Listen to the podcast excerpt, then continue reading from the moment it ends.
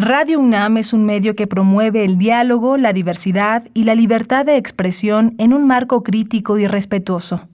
Los comentarios expresados a lo largo de su programación reflejan la opinión de quien los emite, mas no de la radiodifusora.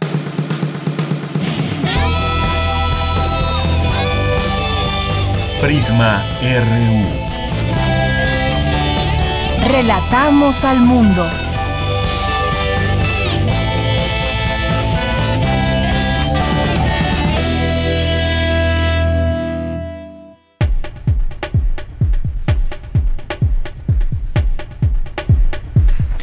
Muy buenas tardes, muchas gracias por acompañarnos aquí en Prisma RU. Iniciamos en vivo el programa desde nuestras instalaciones muy tranquilas aquí en Radio UNAM en Adolfo Prieto, número 133 en la colonia del Valle.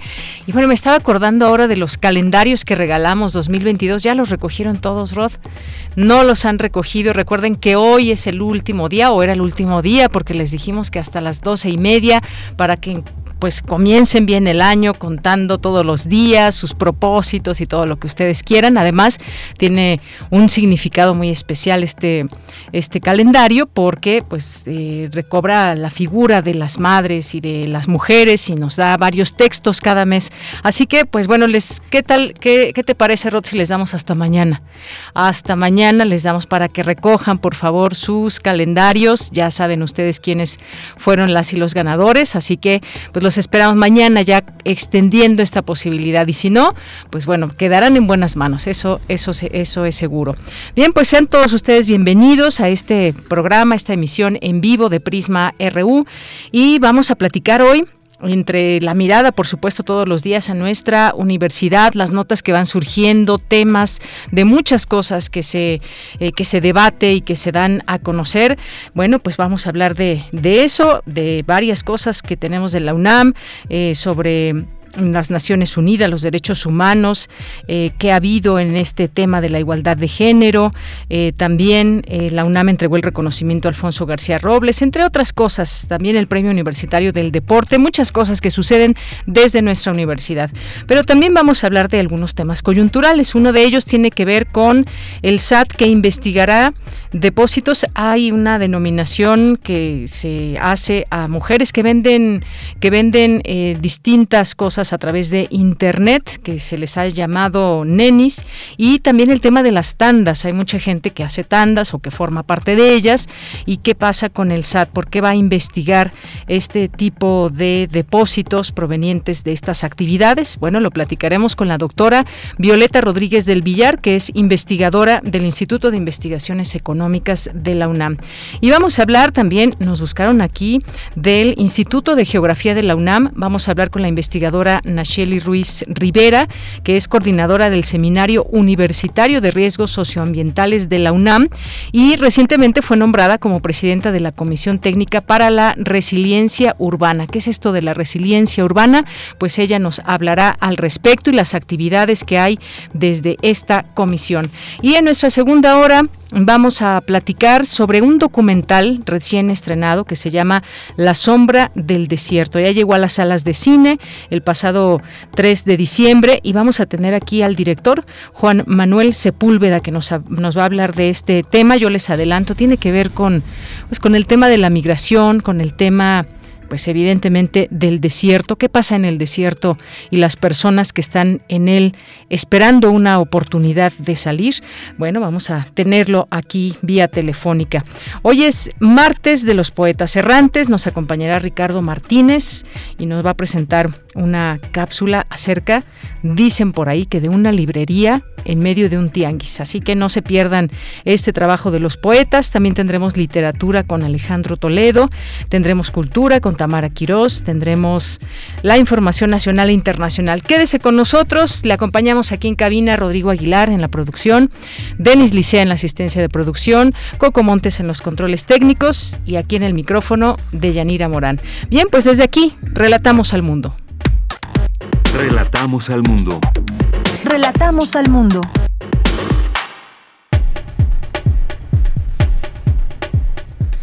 Bien, pues en resumen y en la información universitaria señala el rector Enrique Graue que sin la inclusión real de las mujeres en la vida social, política y económica no alcanzaremos un futuro sustentable. Entrega la UNAM el reconocimiento Alfonso García Robles 2021. Preside el rector la ceremonia de entrega del Premio Universitario del Deporte y el Premio Puma a las y los mejores deportistas por disciplina 2020 y 2021. Con la conferencia magistral Procesos de Ramificación en Ambiente Variable comenzó el seminario de invierno 2021 del Instituto de Investigaciones en Matemáticas Aplicadas y Sistemas de la UNAM. En la información nacional, este martes inició el plan de vacunación de refuerzo con el fármaco AstraZeneca para todos los adultos mayores en seis estados. Escuchemos al subsecretario de Salud, Hugo López Gatel. Personas de 60 años y más serán revacunadas, serán invitadas a ser eh, vacunadas con una dosis adicional. No es un segundo esquema, es solo una dosis adicional. Lo que utilizaremos será la vacuna AstraZeneca en todos los casos, independientemente de cuál fue el esquema primario de vacunación. Inician las personas vacunadas antes de junio de 2021. La enorme mayoría de personas adultas mayores de 60 fueron eh, vacunadas antes de junio de 2021, pero si alguien se vacunó posteriormente, tome en cuenta que debe esperar hasta completar seis meses desde la última vacunación. No se requiere registro previo, inmediatamente pueden acudir a los eh, centros de vacunación que se indicará, solamente con una identificación oficial que permita reconocer su edad como de 60 y más. Hoy iniciamos en seis entidades federativas, el estado de Chiapas, la Ciudad de México, Jalisco, Oaxaca, Sinaloa y Yucatán. Y esta mañana, al finalizar su conferencia de prensa, el presidente Andrés Manuel López Obrador e integrantes de su gabinete recibieron la dosis de refuerzo de la vacuna AstraZeneca. Los miembros del gabinete que recibieron esta vacuna fueron Rosa Isela Rodríguez, Jorge Alcocer, José Rafael Ojeda y Luis Crescencio Sandoval. El Instituto Politécnico Nacional inaugura cumbres sobre objetivos de desarrollo sustentable proclamados por la ONU. Su director general, Arturo Reyes Sandoval, se pronunció por impulsar el arte y la cultura, además de fortalecer el desarrollo sostenible con el apoyo de la comunidad politécnica. En las noticias internacionales, los presidentes de Rusia, Vladimir Putin, y de Estados Unidos, Joe Biden, sostuvieron hoy una reunión virtual. La última asamblea que tuvieron ambos fue en junio pasado durante una cumbre en Ginebra. La Organización Mundial de la Salud pidió hoy una mayor protección de los niños, actualmente el grupo de edad más afectado por el repunte de la pandemia de COVID-19 en Europa. Señaló que la vacunación obligatoria debería tomarse como última medida. Hoy en la UNAM, ¿qué hacer y a dónde ir? Te recomendamos el programa Derecho a Debate, espacio radiofónico en el cual se analizan los temas de coyuntura nacional e internacional desde una perspectiva jurídica multidisciplinaria, promoviendo la cultura de la legalidad y los derechos humanos. Derecho a Debate se transmite todos los martes a las 16 horas a través de las frecuencias de Radio UNAM 96.1 de FM, 860 de AM y en línea www.radio.unam.mx. Hoy tienes una cita con la serie Hipócrates 2.0, coproducción entre Radio UNAM y el Programa Universitario de Investigación en Salud, bajo la conducción del doctor Mauricio Rodríguez. En esta serie se abordan las investigaciones y los asuntos relacionados con la salud que son de interés del público. Sintoniza todos los martes en punto de las 18 horas nuestras frecuencias 96.1 de FM y 860 de AM aún puedes disfrutar de la obra Danzantes del Alba, del dramaturgo Rodrigo Parrini, la dirección escénica de Jorge Vargas y la producción a cargo de la compañía Teatro Línea de Sombra, cuyos proyectos están dirigidos a la búsqueda de caminos alternativos situados en las zonas fronterizas de lo escénico. La puesta en escena Danzantes del Alba culmina temporada el próximo 11 de diciembre. Las funciones son los días jueves, viernes y sábado a las 17, 18.30 y 20 horas. Y los domingos a las 17 y 18.30 horas en el Teatro Juan Ruiz de Alarcón del Centro Cultural Universitario. Para mayores informes visita el sitio teatrunam.com.mx. Recuerda que durante tu visita a las salas, auditorios y espacios culturales universitarios deberás respetar en todo momento las medidas sanitarias recomendadas.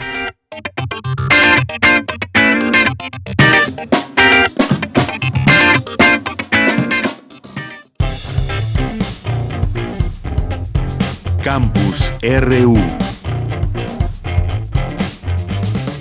Bien, en nuestro campus universitario de hoy es la una con 13 minutos. Ante los recientes acontecimientos ocasionados por cambio de autoridades en el Centro de Investigación y Docencia Económicas, el CIDE, la Universidad Nacional Autónoma de México hace un llamado para que las diferentes voces se escuchen en libertad y con apertura. Se privilegie el diálogo y la convivencia armónica y dentro del marco de su normatividad se restablezca la actividad académica con con respeto irrestricto a la pluralidad ideológica que ha caracterizado a esa gran institución. Bueno, pues este es el tema que seguiremos también muy atentamente con respecto a este centro de investigación. Y nos vamos ahora con mi compañera Cindy Pérez Ramírez. Coinciden la alta comisionada de las Naciones Unidas para los Derechos Humanos, Michelle Bachelet, y el rector de la UNAM, Enrique Graue, que la construcción de la igualdad de género es sin duda uno de los más grandes y serios pendientes contemporáneos. Cuéntanos, Cindy, muy buenas tardes, adelante. ¿Qué tal, Yanira? Muy buenas tardes a ti y a todo el auditorio de Prisma RU. Sin la inclusión real de las mujeres en la vida social, política y económica, no alcanzaremos un futuro sustentable. Así lo declaró el rector de la UNAM, Enrique Graue, al iniciar la conferencia Igualdad de Género para un Futuro Mejor, donde la alta comisionada de las Naciones Unidas para los Derechos Humanos, Michelle Bachelet, compartió su perspectiva con respecto a la igualdad de género y su relación con la sustentabilidad. Y es que detalló el rector, en México el 33% de mujeres jóvenes no estudian ni trabajan, cifra por encima de los países miembros de la OCDE, sin olvidar que en esta pandemia fueron las mujeres quienes han enfrentado las cargas del hogar, cuidado de la familia y educación de los hijos.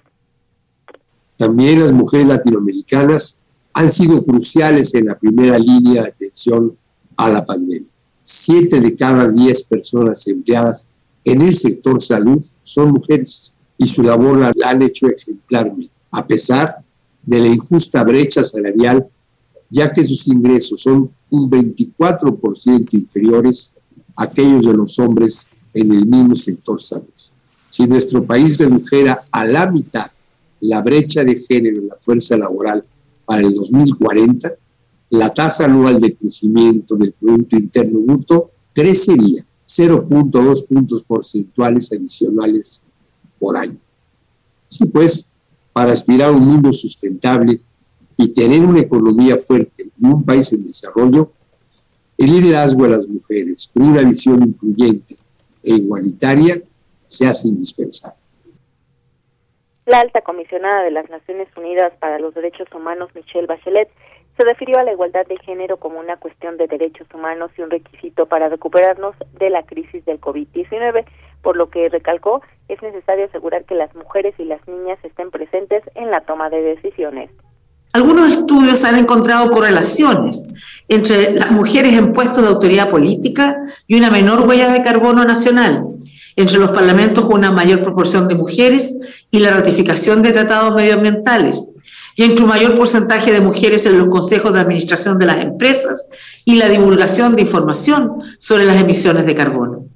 Además, una estimación señala que se podría añadir hasta 12 billones de dólares al Producto Interno Bruto Mundial de aquí al 2025 si se promoviera la igualdad de las mujeres. A nivel mundial, entre marzo y diciembre del 2020 se celebraron 5.012 manifestaciones de mujeres sus voces a menudo no son escuchadas. Las mujeres solo representan el 24% de los miembros de los grupos de trabajo nacionales sobre la pandemia de COVID-19 y solo cuatro países del mundo tienen un parlamento con al menos un 50% de mujeres.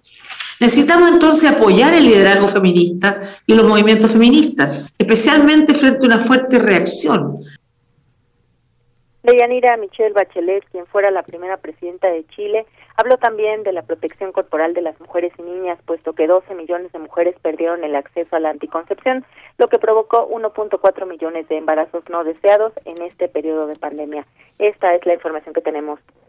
Bien, Cindy, pues muchísimas gracias, gracias por esta información. Muy buenas tardes. Muy buenas tardes. Bien, pues ahí este, este debate siempre importante y que se hable de ese liderazgo feminista y se tenga este entendimiento, por supuesto, estas coincidencias entre autoridades, entre autoridades que pues han comprendido pues qué significa y qué está en juego en el tema de la equidad de género. Nos vamos ahora a otro tema con Dulce García. Entrega la UNAM el reconocimiento Alfonso García Robles 2021. Dulce García, nos tienes la información. Muy buenas tardes. Así es, Deyanira. Muy buenas tardes a ti al auditorio. Deyanira, como bien lo comentas, la Universidad Nacional Autónoma de México entregó el reconocimiento Alfonso García Robles 2021 a siete personalidades e instituciones que realizan labores destacadas de defensa, promoción, protección y garantía de derechos humanos de las personas migrantes en condiciones de vulnerabilidad. De Yanira, los galardonados son Casa Misericordia, Chicanos por la Causa, Fundación para la Justicia y el Estado Democrático de Derecho, Instituto Madre Asunta AC, Oscar A. Chacón, quien es cofundador y director ejecutivo de Alianza América, padre Philip Ley, quien es fundador y director de Posada Guadalupe, también el Refugio de Inmigrantes y Servicio de Integración al Trabajo Utahuay. Durante la ceremonia de entrega de este reconocimiento de Yanira, el secretario general de la UNAM, el doctor Leonardo Lomelí, dijo que la Universidad Nacional se suma a las voces que en el mundo claman por una globalización más humana. Escuchemos.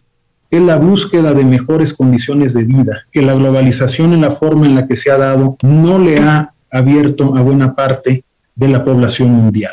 Y por eso hay que insistir que así como se ha avanzado en la desregulación de los flujos de capital, de bienes y de servicios, también es importante avanzar en la apertura de los flujos migratorios bien regulados, con todas las garantías legales del caso, para dar también la oportunidad a las personas que así lo desean, que así lo buscan, de mejorar su situación. Sabemos que es una lucha en la que muchas veces buena parte de las personas y las instituciones que hoy reciben el reconocimiento se han enfrentado a un entorno adverso y sin embargo lo han hecho de una manera admirable. Y bueno, Deyanira, por su parte, la doctora Guadalupe Valencia dijo que la labor de los premiados nos permite mantener los oídos abiertos porque levantan su voz en defensa de las personas migrantes, del derecho de migrar y sobre todo de la esperanza. Escuchemos. Parece oportuno recordar, lo que Chadwick aprendió entre los indígenas australianos. Es el andar de la gente por el mundo lo que construye y da sentido al mundo. Recordar esto no es solo reafirmar una vez más que emigrar es un derecho, es reconocer que es el acto mismo de emigrar el que nos encuentra como humanidad. Ese acto nos construye como esa comunidad diversa, esa tribu común que se encuentra en el diálogo entre andrallegos que en algún momento se detuvieron para en un lugar para hacer su vida.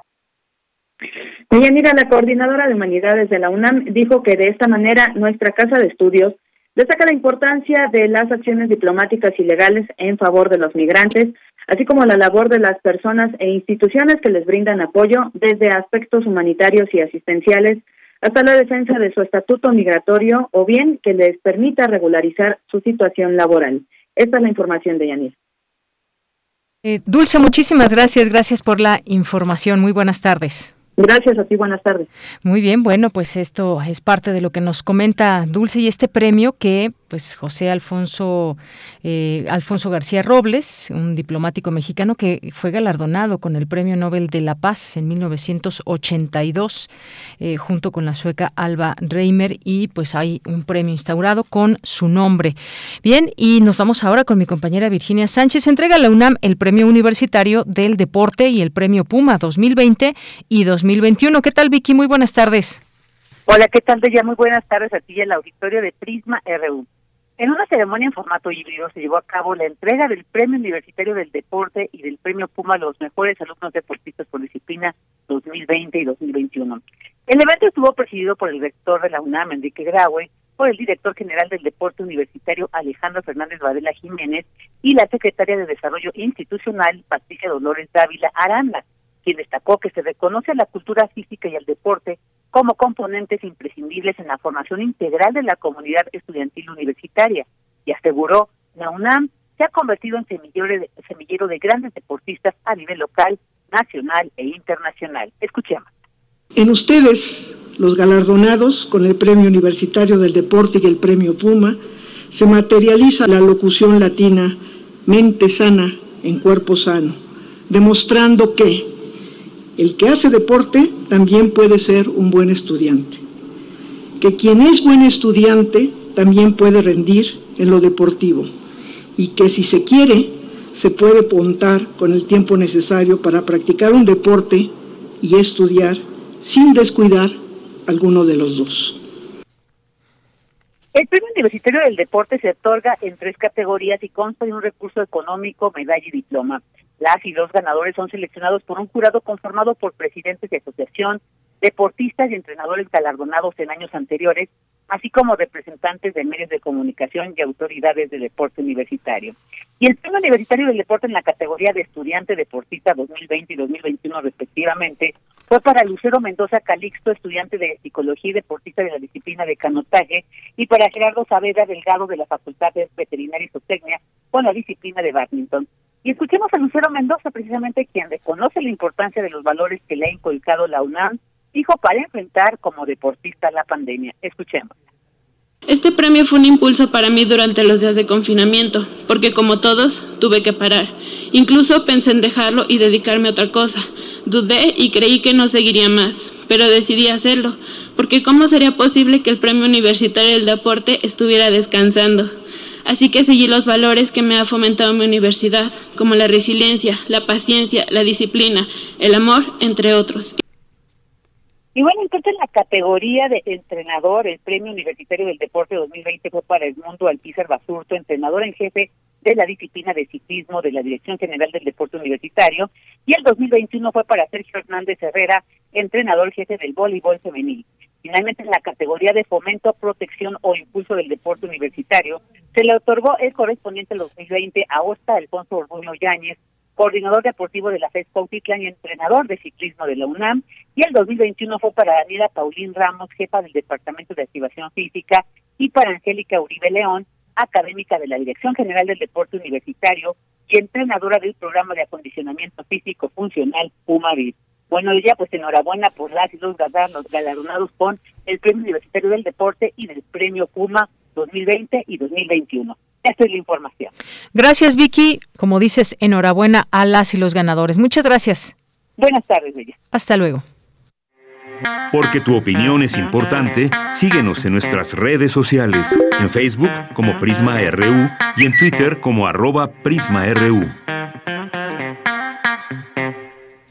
Una de la tarde con 25 minutos. Hay un tema, les decía al inicio del programa, eh, vamos a platicar de ello. Hay una práctica muy común desde hace mucho tiempo, muchos años, y me refiero a las famosas tandas, que es este ahorro que se puede llevar a cabo pues entre, entre familiares, en distintas eh, oficinas y demás, donde se, lleve, se ponen de acuerdo las personas en cuánto van a ahorrar a lo largo de un tiempo, cuántos, los famosos cuántos números eh, surgieron de una tanda y qué número quieres y entonces se hacen depósitos, este eh, movimiento de dinero, digamos. Y por la otra, pues a raíz de la pandemia e incluso antes de la pandemia, pues ha habido también esta posibilidad que han visto muchas eh, personas y me parece que la mayoría son mujeres que eh, pues venden algún o algunos productos vía internet y entonces bueno pues se les ha llamado no sé por qué pero este nombre esta denominación de nenis.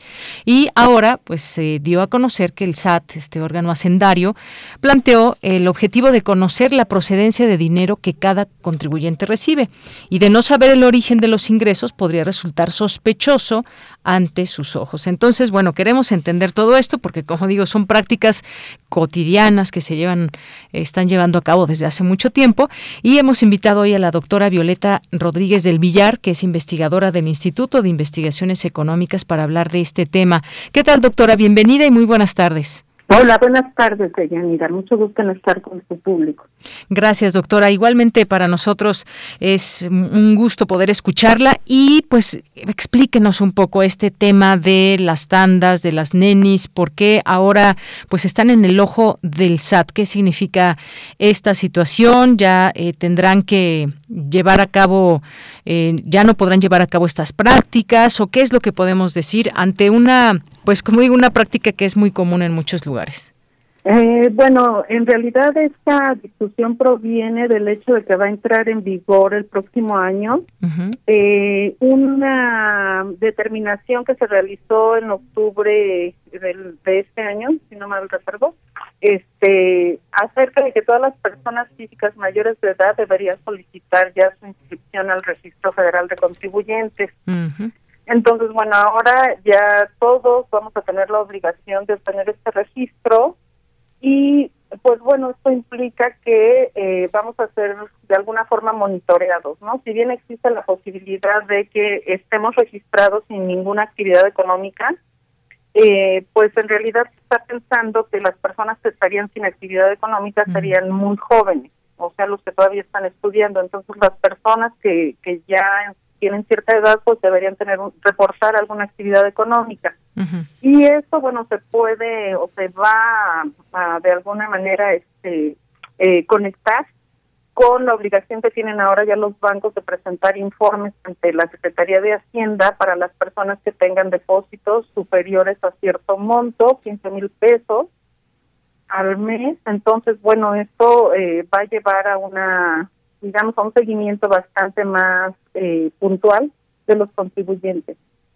Eh, pues, bueno, va a ser más difícil, digamos, estar dentro de la informalidad, ¿no?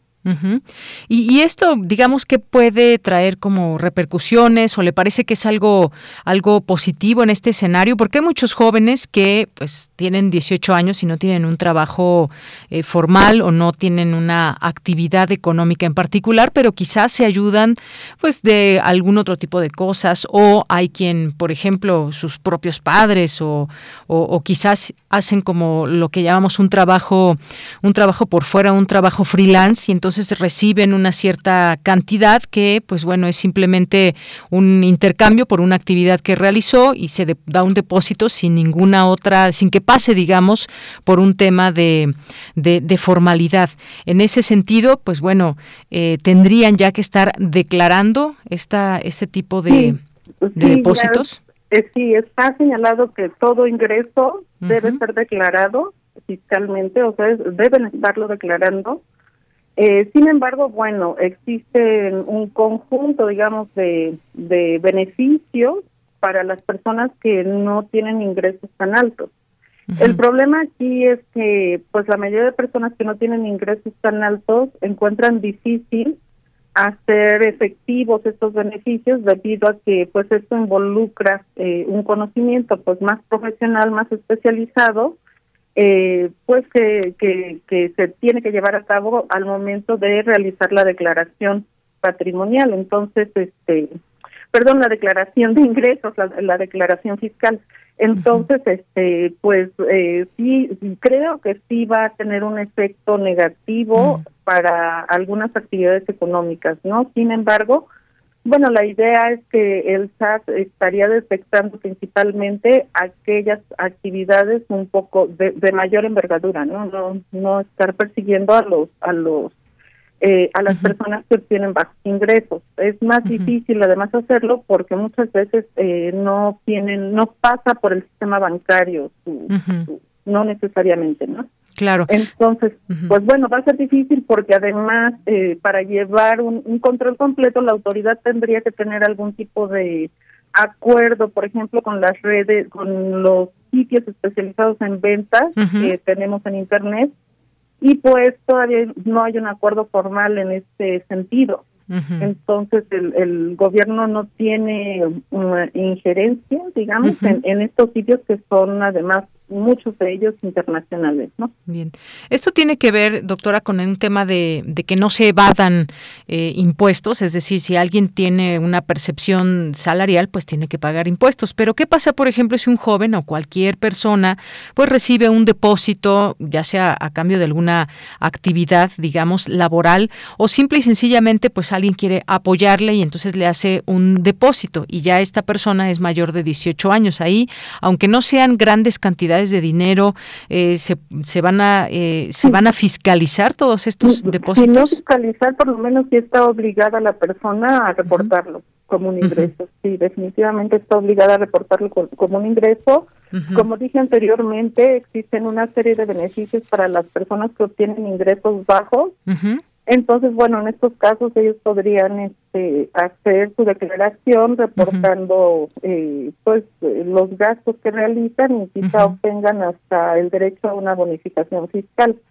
Sin embargo, pues esto nos remite a lo que decía anteriormente, que van a tener que hacer uso de servicios profesionales definitivamente porque no es tan sencillo llenar la declaración. ¿Y, se sabe hasta cuánto es el monto que investigará? Porque quizás haya cantidades que no, pues no sean dignas de investigar porque son muy bajas y es en el, pues en el día a día tal vez que, que requieren algunas personas y que en lugar de dárselo físicamente, pues se hacen depósitos. ¿Hay algún monto en particular?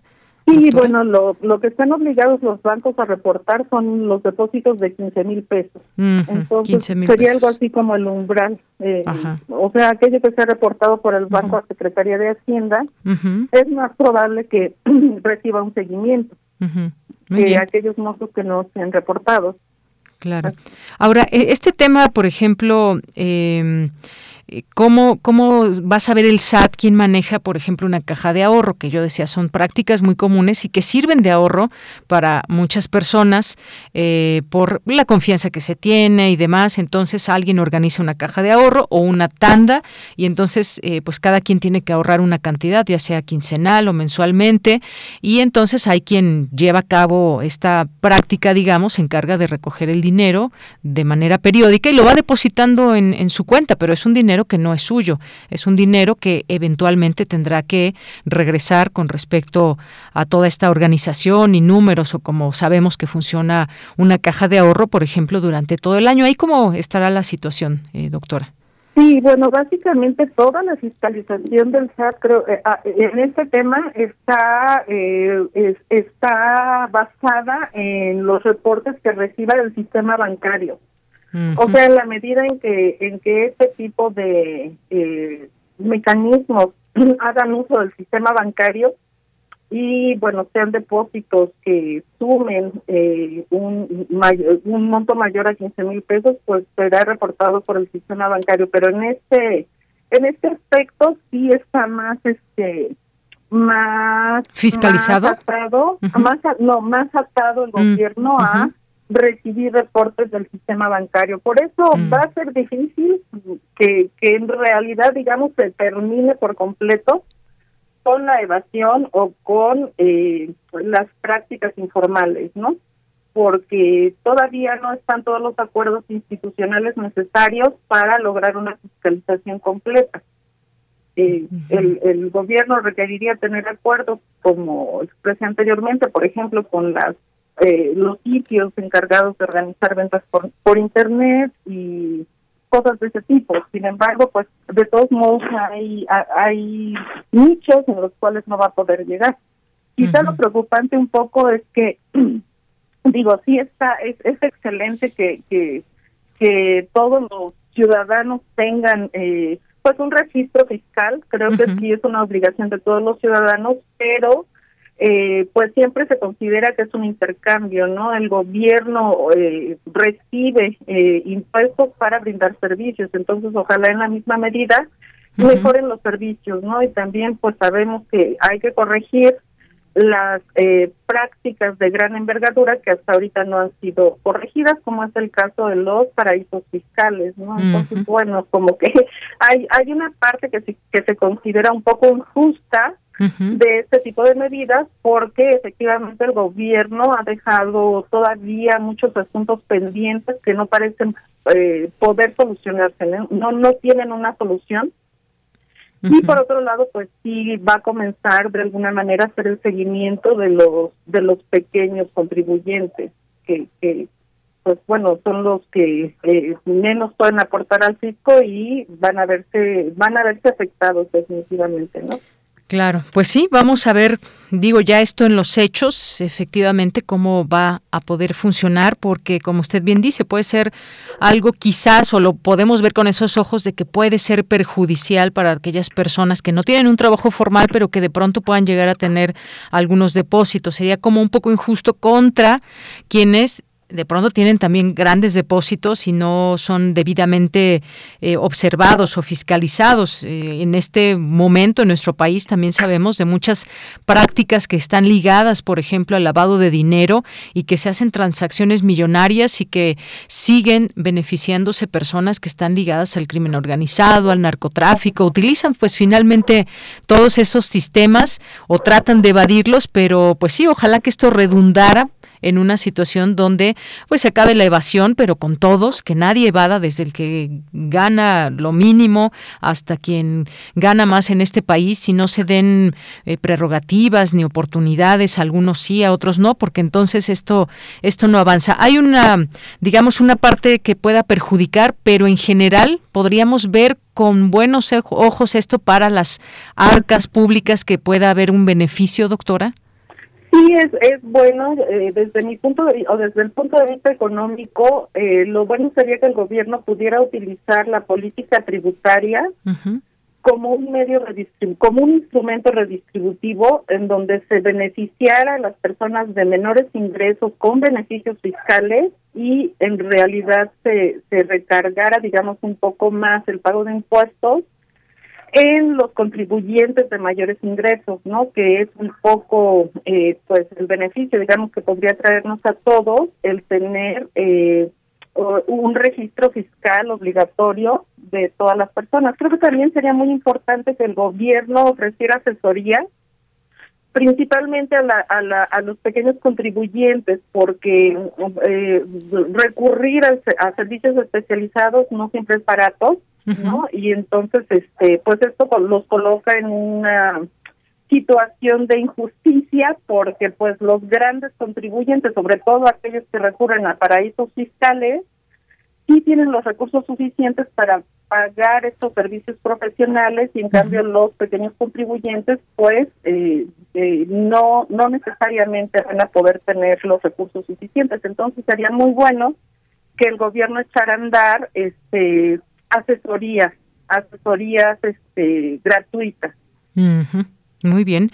Bueno, pues así está este tema. Queríamos pues eh, conocer un poco más de cerca lo que implica esto que se dio a conocer hace unos días, más allá de, de, digamos, dirigirse a algunas personas en particular, digamos que salieron estos, eh, estos temas de las tandas y las nenis y demás por este sentido de que pudieran no estar, digamos, con su RFC y entonces se pueda prestar a malas interpretaciones o de dónde viene tal o cual depósito.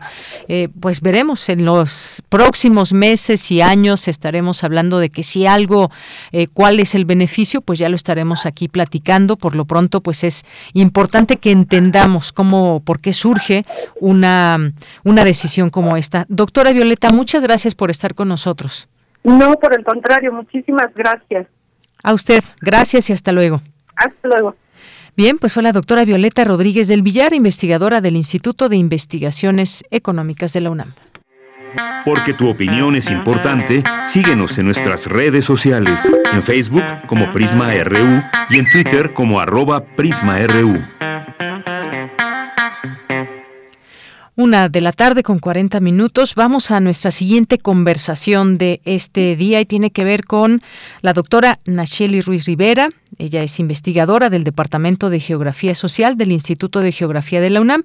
Ella es coordinadora del Seminario Universitario de Riesgos Socioambientales de la UNAM y recientemente fue nombrada como presidenta de la Comisión Técnica para la Resiliencia Urbana y Territorial del Consejo de Resiliencia de la Ciudad de México. ¿Qué tal, doctora Nacheli? Muy buenas tardes, bienvenida.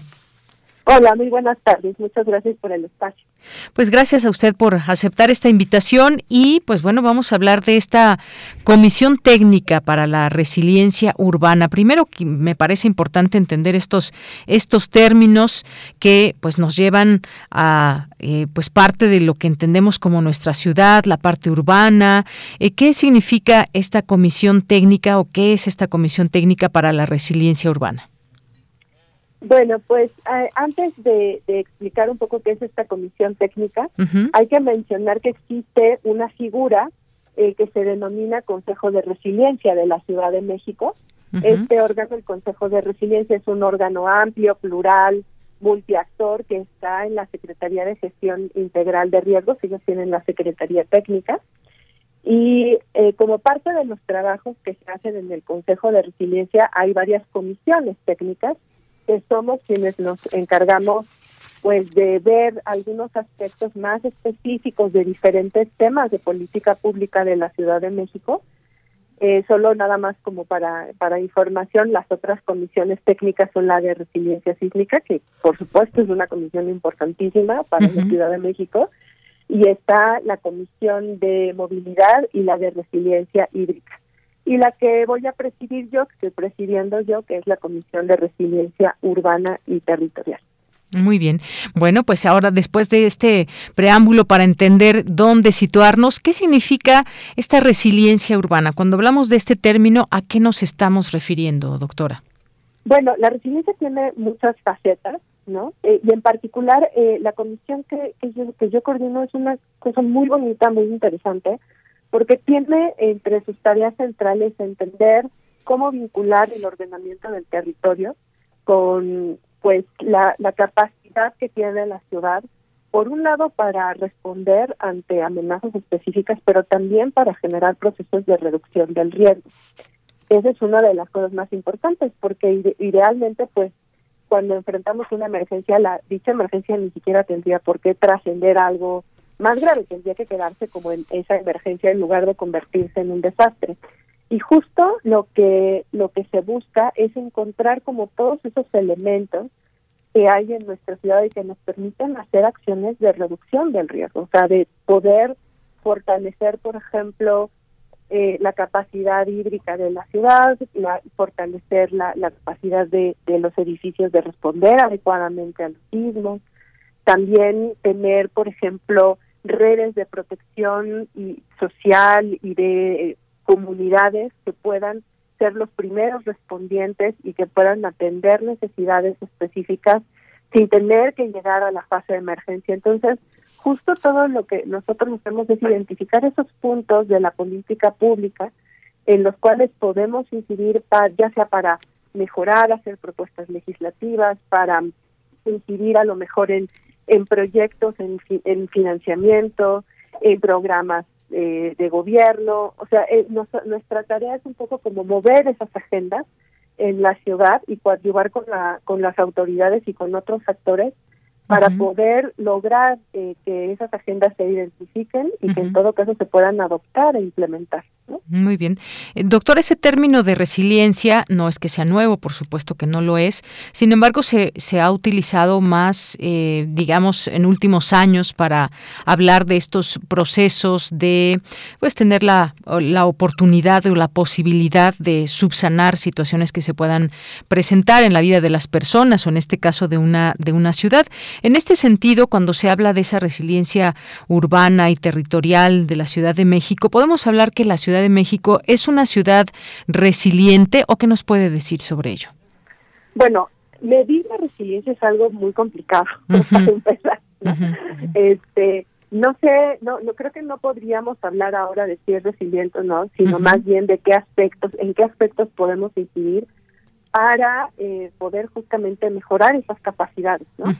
Em, y creo que parte de la, justamente de las tareas que tenemos nosotros es conocer los estudios, articularnos con dimensiones específicas de resiliencia. Por ejemplo, una de las tareas que nosotros tenemos pues es trabajar en conjunto con la Comisión Intersecretarial de Cambio Climático, porque son temas que no se pueden evadir, ¿no?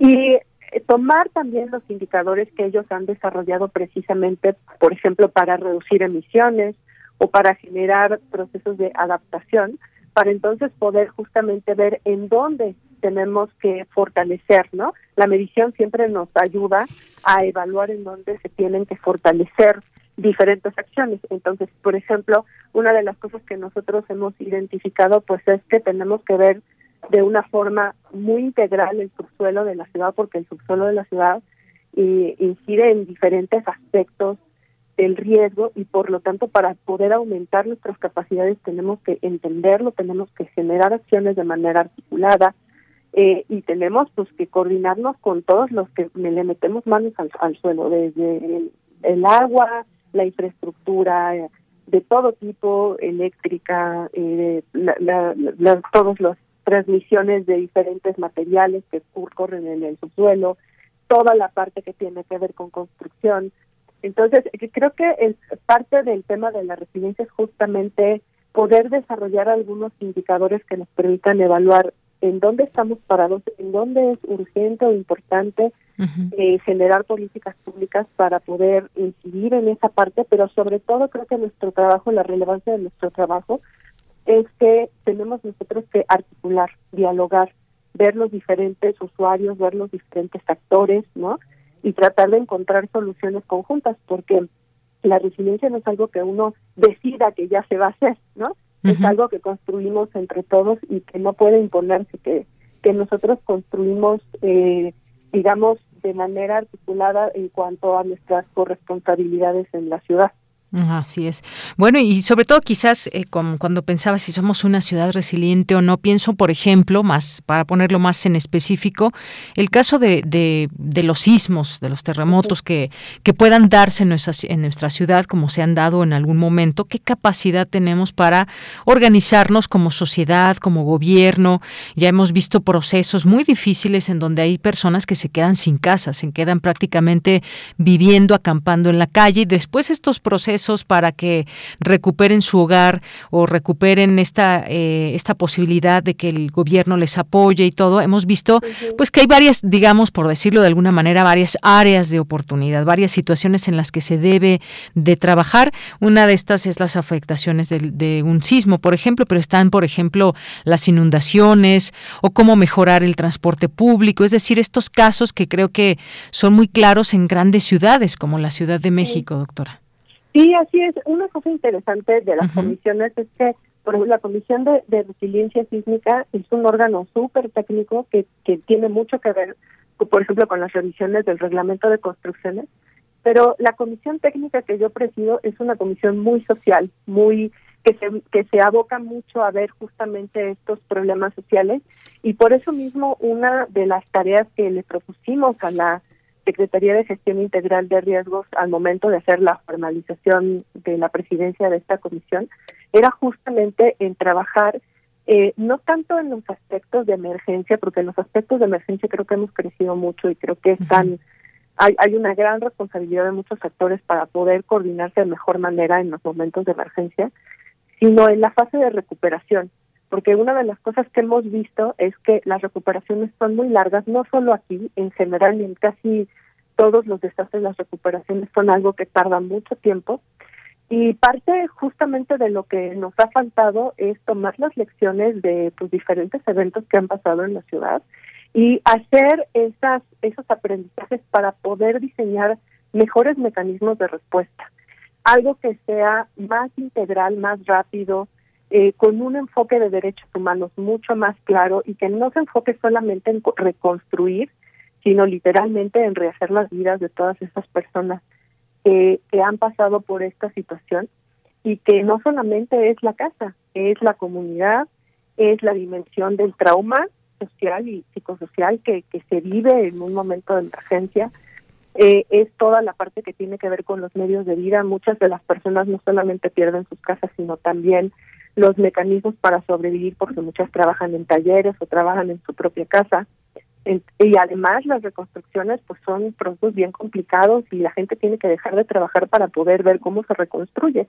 Entonces creo que un programa para atender esta fase posterior es algo que le hace mucha falta a la ciudad, es algo que en la ciudad tiene mucho tiene muchas cosas que ha podido aprender de su de sus errores y de sus experiencias y creo que es algo que hay que trabajar con mucho más detalle. También, por ejemplo, porque hay acciones preventivas que se pueden hacer y que no se están atendiendo. hemos visto, por ejemplo, que falta muchísimo para la revisión estructural de las de los edificios existentes que se construyen con códigos de construcción anteriores. Y por ejemplo en esa parte no hay realmente un mecanismo administrativo ni financiero para poder hacer lo que se necesita para que esas esos edificios esas construcciones no se dañen y no se caigan. Y por ejemplo esa parte es una es un aspecto fundamental de la resiliencia. No podríamos hablar de capacidad de respuesta solamente, sino capacidades precisamente de, para evitar que eso pase. Y eso pues son algunos de los aspectos de, de las políticas públicas que hemos estado tratando de identificar justamente. Mm, así es. Bueno, pues sí, qué, qué interesante todo esto. ¿Cuánto tiempo tiene esta comisión operando, doctora? Se acaban de nombrar las condiciones técnicas en el último consejo, eh, que fue el mes pasado, entonces estamos estrenándonos apenas en, en estas tareas.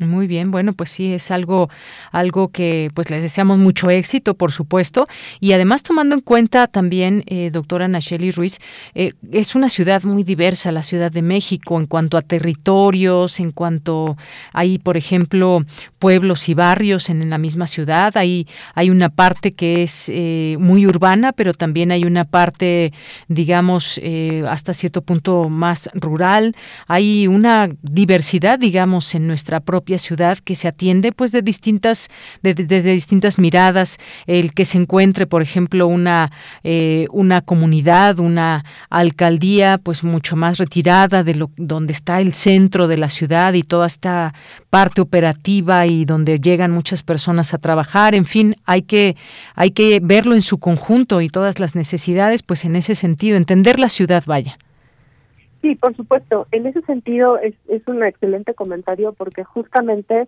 la, las tareas tienen que ser lo más incluyentes posible.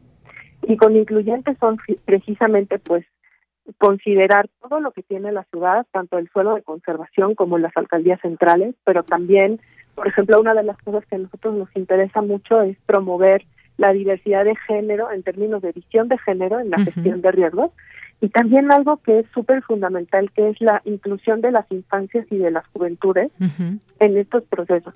Porque como tú sabes, a veces pasan los desastres y las poblaciones que menos se atienden son los niños, los jóvenes, y tenemos muchos niños y jóvenes en nuestra ciudad.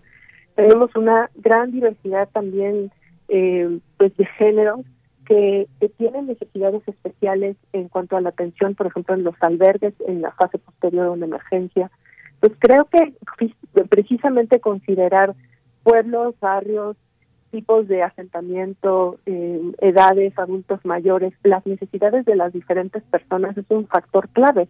Parte de las políticas tienen que ser políticas focalizadas para que puedan funcionar, para que los niños se recuperen, para que los adultos mayores puedan tener también acceso a estos derechos. Es indispensable una política focalizada. Y por eso te decía que yo la verdad es que estoy muy feliz con esta comisión porque precisamente lo que vemos es justamente estas estos aspectos sociales del riesgo y estos aspectos también de las políticas y de la administración donde nuestra tarea no es necesariamente a lo mejor diseñar un, código de construcción que sin duda es algo muy importante sino entender cómo se implementa y los retos que tenemos para poder socializarlo y llevarlo desde la alcaldía más central hasta el último rincón de la ciudad. Claro que sí. Bueno, pues sí, esa, esta labor que es muy específica y que requiere también ese conocimiento vasto de qué es lo que se puede hacer por la ciudad desde este término entendido como lo que significa que es la resiliencia, pues seguramente dará muchos frutos que ojalá en otro momento podamos podamos platicar. Está, digamos, iniciándose en todas estas, eh, se están iniciando todas estas labores y ya en otro momento, si nos permite, doctora, podemos platicar de avances o de lo que se ha encontrado en el camino desde esta comisión. Con muchísimo gusto. Bien, pues muchas gracias por lo pronto, por esta conversación y para que entendamos juntos lo que significa y el trabajo que hay de por medio cuando se trabaja con objetivos claros y que tienen que ver con nuestra, nuestra ciudad. Muchas gracias, doctora.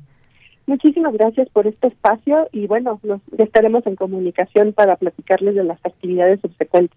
Claro que sí. A usted, hasta luego. Hasta luego. Gracias, doctora Nacheli Ruiz Rivera, investigadora del Departamento de Geografía Social del Instituto de Geografía de la UNAM, coordinadora del Seminario Universitario de Riesgos Socioambientales y recientemente nombrada como presidenta de esta comisión, la Comisión Técnica para la Resiliencia Urbana y Territorial del Consejo de Resiliencia de la Ciudad de México. Continuamos. Nacional RU.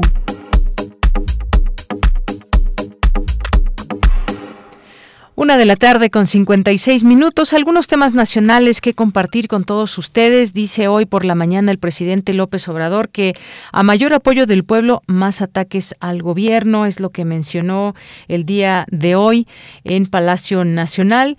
Y bueno, pues en esta conferencia eh, matutina que varias eh, personas tomaron la palabra, hicieron eh, gestiones, hubo acusaciones sobre presuntas irregularidades de políticos que han estado saliendo eh, con denuncias anónimas y que quién ha adquirido tantas o cuantas casas y todo esto que estamos, por supuesto, ahí observando, leyendo, eh, viendo y conociendo cómo se dan estos, eh, todos estos temas. Bueno, pues el presidente aprovechó estos temas para dejar en claro que si bien hay que investigar los señalamientos, suelen estar vinculados a la grilla previa a las elecciones de 2022 en seis entidades del país. Entonces, bueno, pues también se le preguntó a qué atribuye el alto nivel de aceptación ciudadana comparado con el de otros mandatarios evaluados por una consultora internacional y bueno, pues consideró que ese resultado tiene que ver con el combate a la corrupción y el apoyo de la gente. Es lo que nos ha funcionado y esa es la clave. Y también, bueno, pues hubo ahí eh, algunas publicaciones a las cuales también se hizo referencia ahí en la mañanera en contra del ex titular de la Unidad de Inteligencia Financiera, de la Secretaría de Hacienda y dijo que, pues bueno, es también parte de todo esto que son ataques y que, pues bueno, sí se tiene que investigar. Y pues hay una eh, otros señalamientos. Dijo que se menciona a su secretario particular, Alejandro Esquer, por un asunto de 2017, del cual las autoridades resolvieron que no había ningún delito, pero aplican la máxima, dice el presidente del periodismo, que la calumnia cuando no mancha tizna y entonces ahora están desatados bueno, así la polémica que de pronto, las polémicas que de pronto se pueden ver en las mañaneras. Y bueno, por otra parte también esta nota, eh, 2.700 agentes aduanales han sido cesados por corrupción. Esta es una cifra bastante alta, llamar la atención. Horacio Duarte, quien es titular de la Administración General de Aduanas, informó que en lo que va de la Administración se han cesado alrededor de 2.700 agentes aduanales ligados a supuestos actos de corrupción. Lo anterior lo informó al presentar la Estrategia Nacional Anticorrupción en Aduanas de México, que desarrollará en conjunto con la Organización Mundial de Aduanas y con la Oficina de las Naciones Unidas contra la Droga y el Delito. Y es que en muchas ocasiones lo hemos visto, lo hemos sabido, que desde las eh, aduanas, pues ahí pasan un montón de cosas. no solamente lo, lo, que transportan, lo que pasa como tal, sino también que suceden muchos actos de corrupción. Así que bueno, pues estamos ahí también en estos distintos temas y Vamos a hacer un corte, ya son las 2 de la tarde en punto y regresaremos ya a nuestra segunda hora de Prisma RU. Relatamos al mundo. Relatamos al mundo.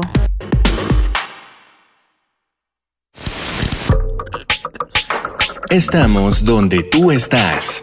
Por eso, encuéntranos como Radio UNAM en Spotify con nuestras propuestas de música para escuchar por horas y horas. Síguenos y haz clic con nosotros.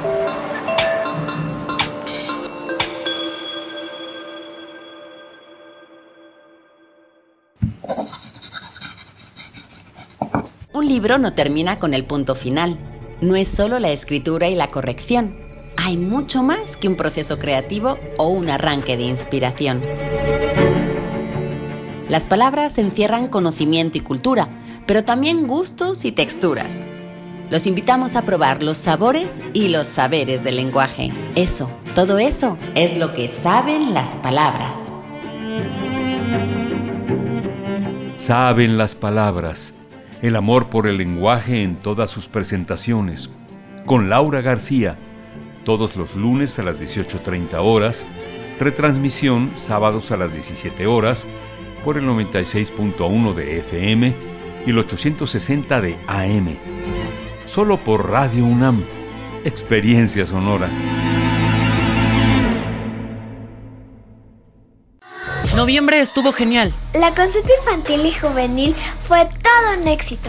Participamos millones de niñas, niños y adolescentes. Lo hicimos de forma virtual, pero también de manera presencial. En las más de 37 mil casillas que el INE instaló en todo México.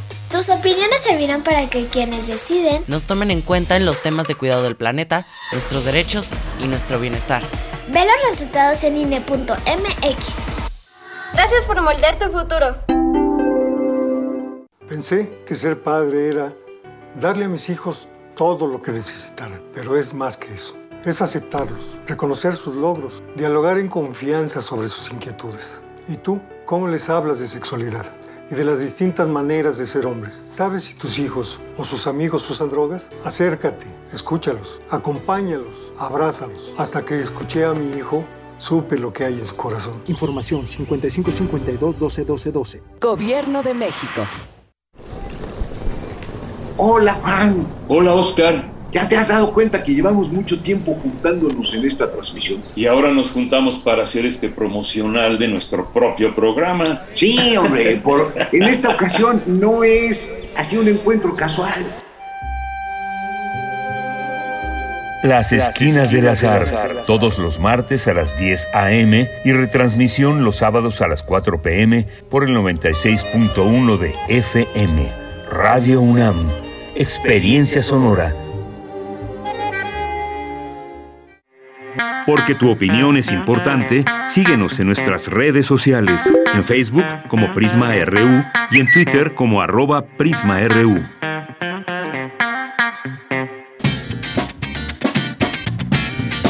Mañana en la UNAM, ¿qué hacer y a dónde ir? La Casa Universitaria del Libro de la UNAM te invita a disfrutar de una charla entre la periodista Mónica Maristain y la escritora Pura López Colomé, quien hablará acerca de su libro de poesía Borrosa y Mago Mundi, editado por el Fondo de Cultura Económica. Sigue la transmisión en vivo el próximo jueves 9 de diciembre, en punto de las 17 horas, a través de la cuenta oficial de Facebook de la Casa Universitaria del Libro de la UNAM te recomendamos la exposición Maternar, entre el síndrome de Estocolmo y los actos de producción, que cuenta con una selección de obras realizadas por artistas de diversas generaciones y latitudes durante los últimos 20 años, mostrando la maternidad como un concepto en disputa desde muchas trincheras. La muestra Maternar, entre el síndrome de Estocolmo y los actos de producción, la podrás disfrutar en el Museo Universitario Arte Contemporáneo de jueves a domingo de 11 a 17 horas. La Filmoteca de la UNAM proyectará la cinta La ilusión viaja en tranvía del director Luis Buñuel. Cuando se enteran que el carro 133 al que han dedicado su vida será retirado de servicio, dos hombres inician una borrachera histórica. Esta es la premisa de la cinta La ilusión viaja en tranvía de Buñuel, la cual se proyectará al aire libre el próximo 9 de diciembre a las 18.30 horas en los jardines de la Casa del Lago Juan José Arreola. La entrada es libre y el aforo limitado. No olvides tu cubrebocas y respetar la sana distancia. Para Prisma RU, Daniel Olivares Aranda.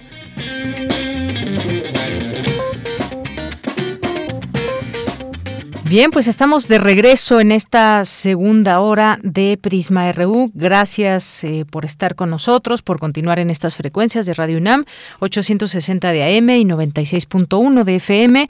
Y nos encuentran también en www.radio.unam.mx. Gracias de verdad por esa sintonía. Y pues damos paso a los saludos que eh, a las personas que están aquí atentas en las redes sociales, aunque mandamos como siempre saludos a todas aquellas personas que puedan estar escuchándonos desde casa, ya preparando la comida, como muchas veces hace nuestro radio escucha Mario Navarrete. Eh, si están en la, en la oficina, en el automóvil, pues les mandamos nuestros, nuestros mejores deseos siempre y gracias por estar en estas frecuencias. Le mandamos saludos a Rufina, a Jorge Morán Guzmán, que nos dicen todos los niveles educativos necesitamos aprender ecología y planes de contingencia, recuperación y desastre y educar a la gente en general en las mismas áreas de conocimiento. Eh, Mario Navarrete, también muchos saludos. Jorge nos dice, es correcto, todos los ciudadanos paguemos, es correcto que todos los ciudadanos paguemos impuestos. Ahora pagarán impuestos los talleres locales, móviles, eh, locales móviles de comida y otros similares. Los grandes empresarios pagarán el monto correcto de impuestos. Bueno, pues esa sería la idea, el origen de todo esto, pues puede ser, puede ser que, que nos lleve a todo eso. Es, es, buena la intención, pero vamos a ver en la práctica hacia dónde, hacia dónde nos lleva, porque también nos hemos pintado solos muchas veces para evadir impuestos, no solamente quienes eh, tienen esas grandes empresas y que quedan a deber y que luego les condonan, sino también muchas personas que pues prefieren comprar facturas en vez de pues pagar los impuestos que nos toca, que claro que pesa pagar impuestos, pues sí, sí pesa y no nos no es algo que nos estamos esperando cada mes para pagar nuestros impuestos, pero pues tenemos que hacerlo y y, lo mejor es que todos y todas lo, lo, hagamos. Armando, Armando Cruz nos dice, buen día, ¿ustedes saben dónde puedo comprar en línea, en línea, el libro Primera Línea, editado por la Dirección de Literatura de la UNAM?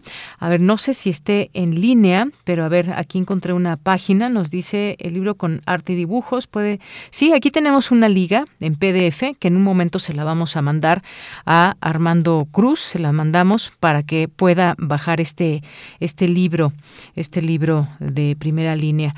Muchas gracias por su interés y en un momentito más Paulina Gutiérrez le va a hacer llegar esta liga a su eh, Twitter, que es por donde nos escribe. Muchas gracias. Gracias a Patricia León, gracias a Andrea Esmar, a Gio Auditore.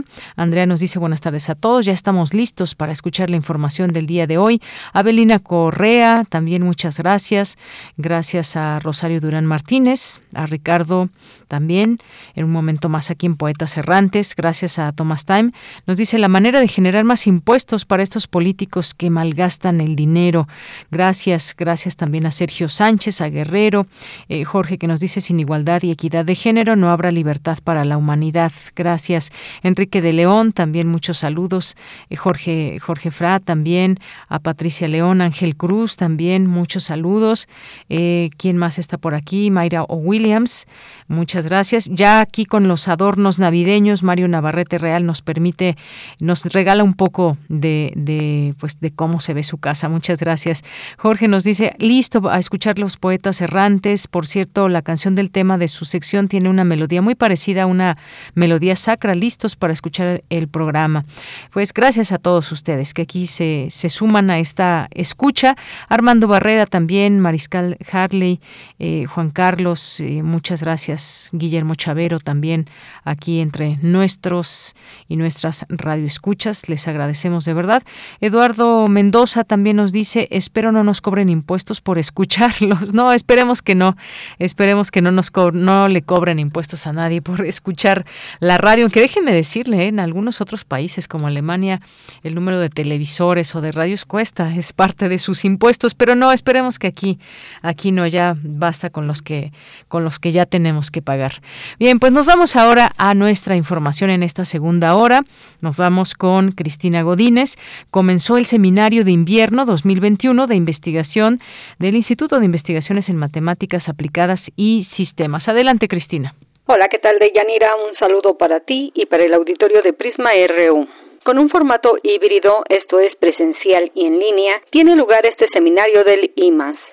Al inaugurar el evento, que es el segundo que organizan de manera presencial, el doctor Ramsés Mena Chávez consideró que estos dos años han sido complejos para todos, en donde una de las cuestiones más difíciles que enfrenta la UNAM es la reactivación de las actividades presenciales de manera segura. Escuchemos. A través de diálogos IMAS eh, y la comunidad de la Unidad de Publicaciones y Difusión, junto con la Secretaría Académica, se propusieron organizar este evento, que es el segundo evento que tenemos de manera presencial en el instituto después de estos de este periodo bastante fuerte. Entonces ah, eh, tenemos eh, lo que de alguna manera la idea de diálogos era eh, es en un principio comunicar las actividades que hacemos de investigación, docencia y, y vinculación hacia un público en general, hacia toda la sociedad mexicana y darnos a conocer como parte del evento, la doctora Sandra Palau Calderón, del Departamento de Probabilidad y Estadística, dictó la conferencia Procesos de Ramificación en Ambiente Variable. Todas las simulaciones que van a ver eh, fueron hechas por mi estudiante de licenciatura, Enrique Moctezuma, y están hechas en Python. Yo voy a hablar sobre procesos de ramificación en ambiente variable. Entonces, ¿qué significa esto? Primero, tendríamos que pensar que los procesos de ramificación o los procesos de Galton-Watson lo que nos hacen es modelar una población asexual, ya sea virus, bacterias, el nombre, el apellido paterno, cosas así. Donde, pues los individuos de una generación van a crear a los individuos en la siguiente generación y todos los van a hacer de manera independiente. Después de la conferencia se otorgó un reconocimiento a los tres egresados de la licenciatura en Ciencia de Datos, así como la entrega de medallas al personal académico y administrativo del IMAS. De Yanira, este es mi reporte. Buenas tardes. Bien, pues muchas gracias, gracias Cristina Godínez por esta información. Y ahora nos vamos a la información internacional.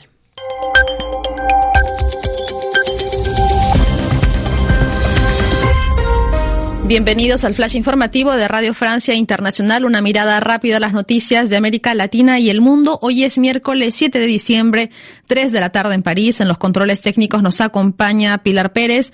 Vamos ya con lo más importante de la jornada. Danae Rivadeneira. En breves minutos empieza la videoconferencia entre Joe Biden y Vladimir Putin con telón de fondo la tensión por una posible invasión de Rusia a Ucrania. Moscú pide garantías a Washington para no hacerlo. Sin embargo, un funcionario del Departamento de Estado ha adelantado ya que Washington está dispuesto a reforzar el frente oriental de la OTAN en caso de que el Kremlin prosiga con sus deseos invasionistas.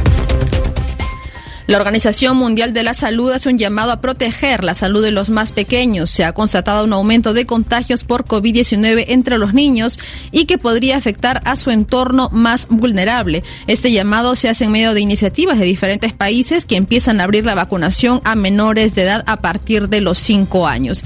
Escuchemos las declaraciones del doctor Hans Klug, director regional de la OMS Europa. No es inusual hoy ver una incidencia dos o tres veces mayor entre los niños pequeños que en la población promedio. Los riesgos para la salud se extienden más allá de los propios menores. A medida que se acercan las vacaciones escolares, también debemos reconocer que los niños contaminan a sus padres y abuelos en el hogar. China respondió al boicot diplomático de Estados Unidos a los Juegos Olímpicos de invierno. Advirtió que Washington pagará el precio de estas acciones.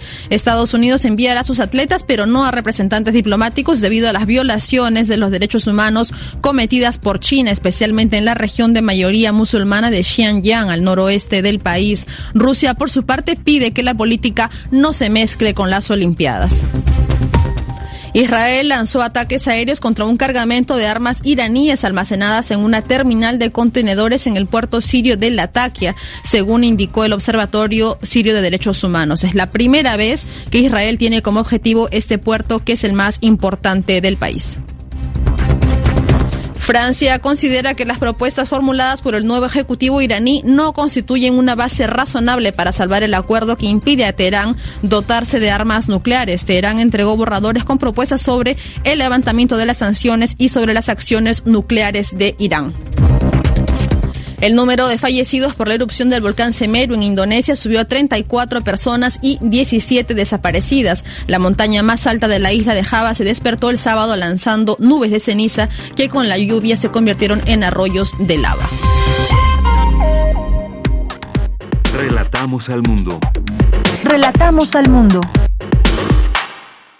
Bien, son las 2 de la tarde ya con 15 minutos y bueno, aquí tratamos de traerle recomendaciones literarias, también de, de cine, por ejemplo, tenemos esta sección los jueves en Cinemaedro y bueno, pues hoy queremos platicar con un director de cine que es Juan Manuel Sepúlveda.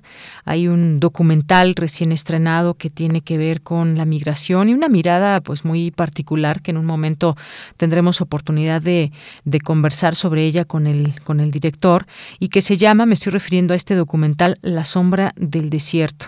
Es su último estreno, aunque déjenme decirles que Juan Manuel Sepúlveda pues ha dirigido, producido y fotografiado cine desde el 2004. Es egresado de la Escuela Nacional de Artes Cinematográficas de la UNAM y su obra se propone como una exploración crítica y no convencional a la forma documental. Así que tendremos el gusto de platicar con él. Ya está en la línea telefónica y te saludo con mucho gusto, Juan Manuel. Muy buenas tardes. No, el gusto es mío. Muchísimas gracias por el espacio. Pues gracias a ti. Fíjate que pues quiero hablar de este documental eh, recién estrenado que es La sombra del desierto, eh, que ya llegó a las salas de cine el pasado 3 de diciembre y me gustaría que nos platiques un poco de qué eh, de qué se trata La sombra del desierto, cuál es tu propuesta a través de este documental. Mira, La sombra del desierto termina por ser un retrato del desierto de Sonora a través de dos fuerzas nomádicas todavía lo, lo, atraviesan o lo habitan. Por un lado, eh, tenemos a los a los eh, nómadas originarios, por, por llamarles arbitrariamente, que es eh, miembros de la de la etnia Tohono O'odham, que son los habitantes ancestrales de ese desierto, que actualmente, bueno, pues es, es una es una etnia en diáspora, la, la población ha disminuido mucho y ya muy poca gente habla la lengua, entonces por un lado a través de, de, esos, de esos antiguos nómadas, por llamarles de alguna manera, y por otro lado, a través de estos nuevos nómadas que están llegando al desierto buscando el sueño americano, tanto centroamericanos como mexicanos. Entonces, al final la película se vuelve un, un retrato de este testigo milenario que ha visto cruzar y atravesar eh, por múltiples fuerzas y por múltiples pueblos, ¿no?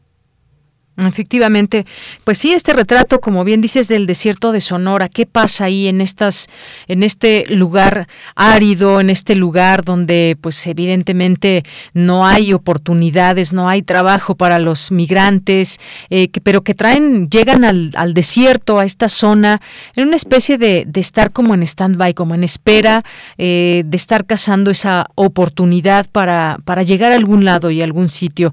Ahí vemos un poco eh, cómo se organizan. Dice alguno de ellos en este, en este documental, eh, cuando pues se le pregunta sobre el desierto, dice el desierto te come y que prácticamente es algo que, pues sí, efectivamente sabemos que es un lugar de alguna manera inhóspito, por decirlo de alguna manera, por tratar de describirlo, pero sobre todo, pues no es precisamente el lugar idóneo a donde quieren llegar, sino pues están como a la espera, van, vienen, están protegiéndose del sol, por ejemplo, en una cueva, eh, pues bueno, comparten, comparten historias y se enfrentan también a muchos otros peligros.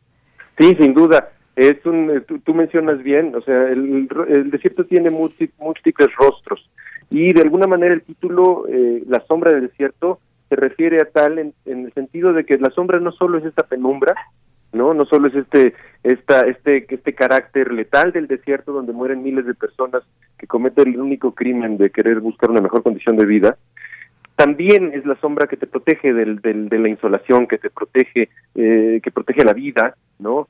Y eh, que permite el florecimiento. Entonces es un retrato que cuando decías qué pasa en el desierto, pues qué no pasa en el desierto también sería la, la, la, pregunta, ¿no? O sea, no solo es un territorio pues eh, geoestratégico, no con una sí o sea muy muy estratégico para el gobierno de Estados Unidos sobre todo en el cual pues están pasando un montón de armas hacia México. Por ahí es donde más armas entran a este territorio. Eh, pero también por ahí se la juegan miles de personas que tratan de alcanzar el sueño americano. Y al mismo tiempo que hay toda una historia y muchas comunidades que siguen eh, usando el desierto no solo como su territorio sino como su espacio vital. Entonces, es, un territorio muy, muy vivo. Es, eh, es, es tan letal, pero también tan vivo como cualquier otro territorio. Así es, sí, efectivamente eh, tiene que ver también con esto que, que, decía uno de los de los personajes de, de colaborar. No sirve de que me traigas em, que me traigas agua o que me ayudes con algo, sino que es colaborar. ¿Cómo cómo se colabora? ¿Cuáles son las las manos? Nos deja esa parte al, al a, la, persona que estamos viendo el documental que nos deja con esas preguntas a veces no respondidas. ¿Cómo qué estamos haciendo también como sociedad para para mejorar mejorar el camino de esos, de esos migrantes por el territorio nacional. ¿Qué hacen las autoridades? ¿Qué hacemos como sociedad? Están ahí este paso porque hay eh, muchos centroamericanos, hay también mexicanos que vienen de otras partes, que vienen desde el sur y entonces se encuentran ante esta, ante esta situación. Es decir, que pues una, una, una, quizás una forma de quedar un poco atrapados, un poco atrapados, ¿no, Juan Manuel?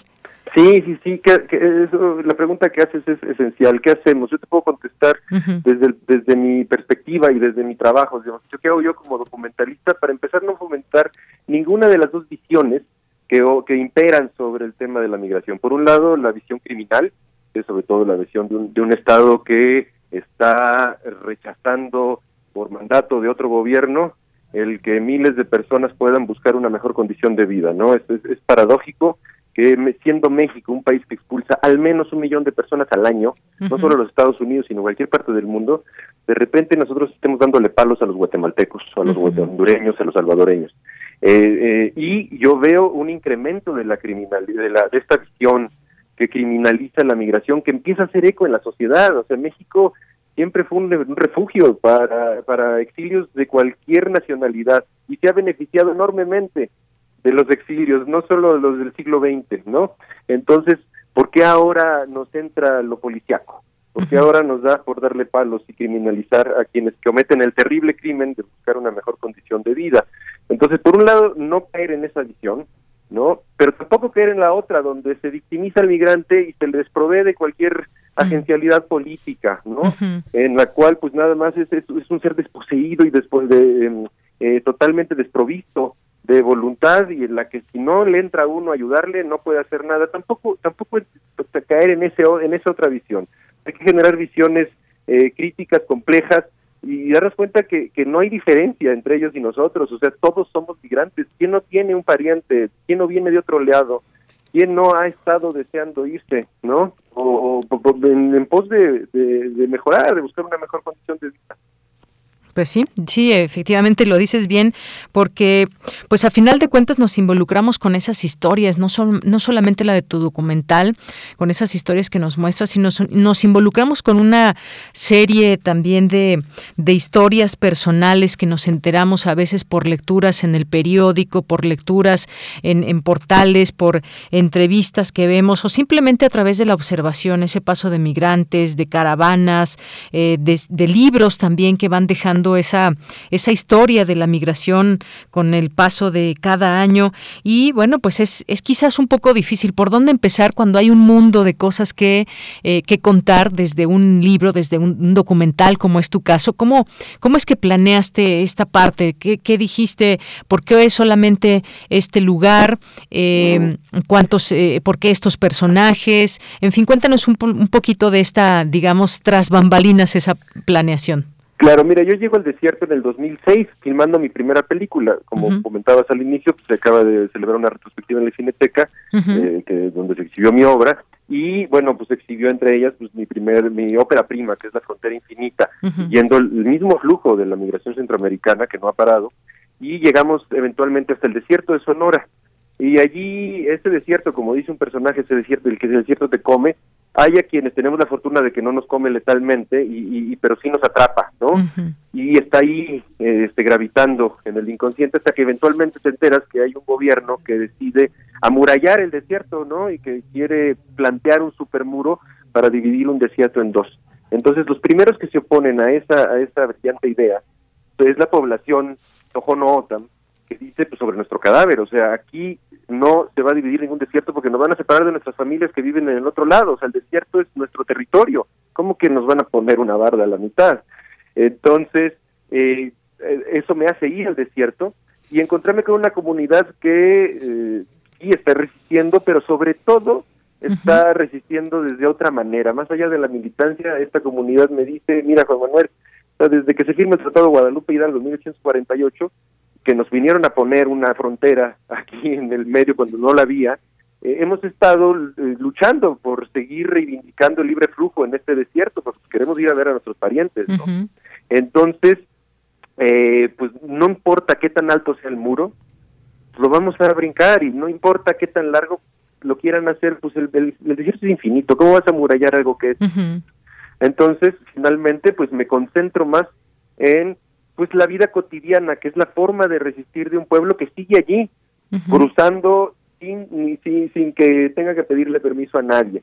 Entonces, es ahí como decido eh, de concentrarme en la comunidad Quitobac, que está que es el corazón del desierto de Sonora, un, un, asentamiento eh, legendario de la etnia Tohono Otan, y este celebrar esa, ese cotidiano a través de los niños que ven en el que usan el desierto como su jardín de juegos, como su patio de juegos.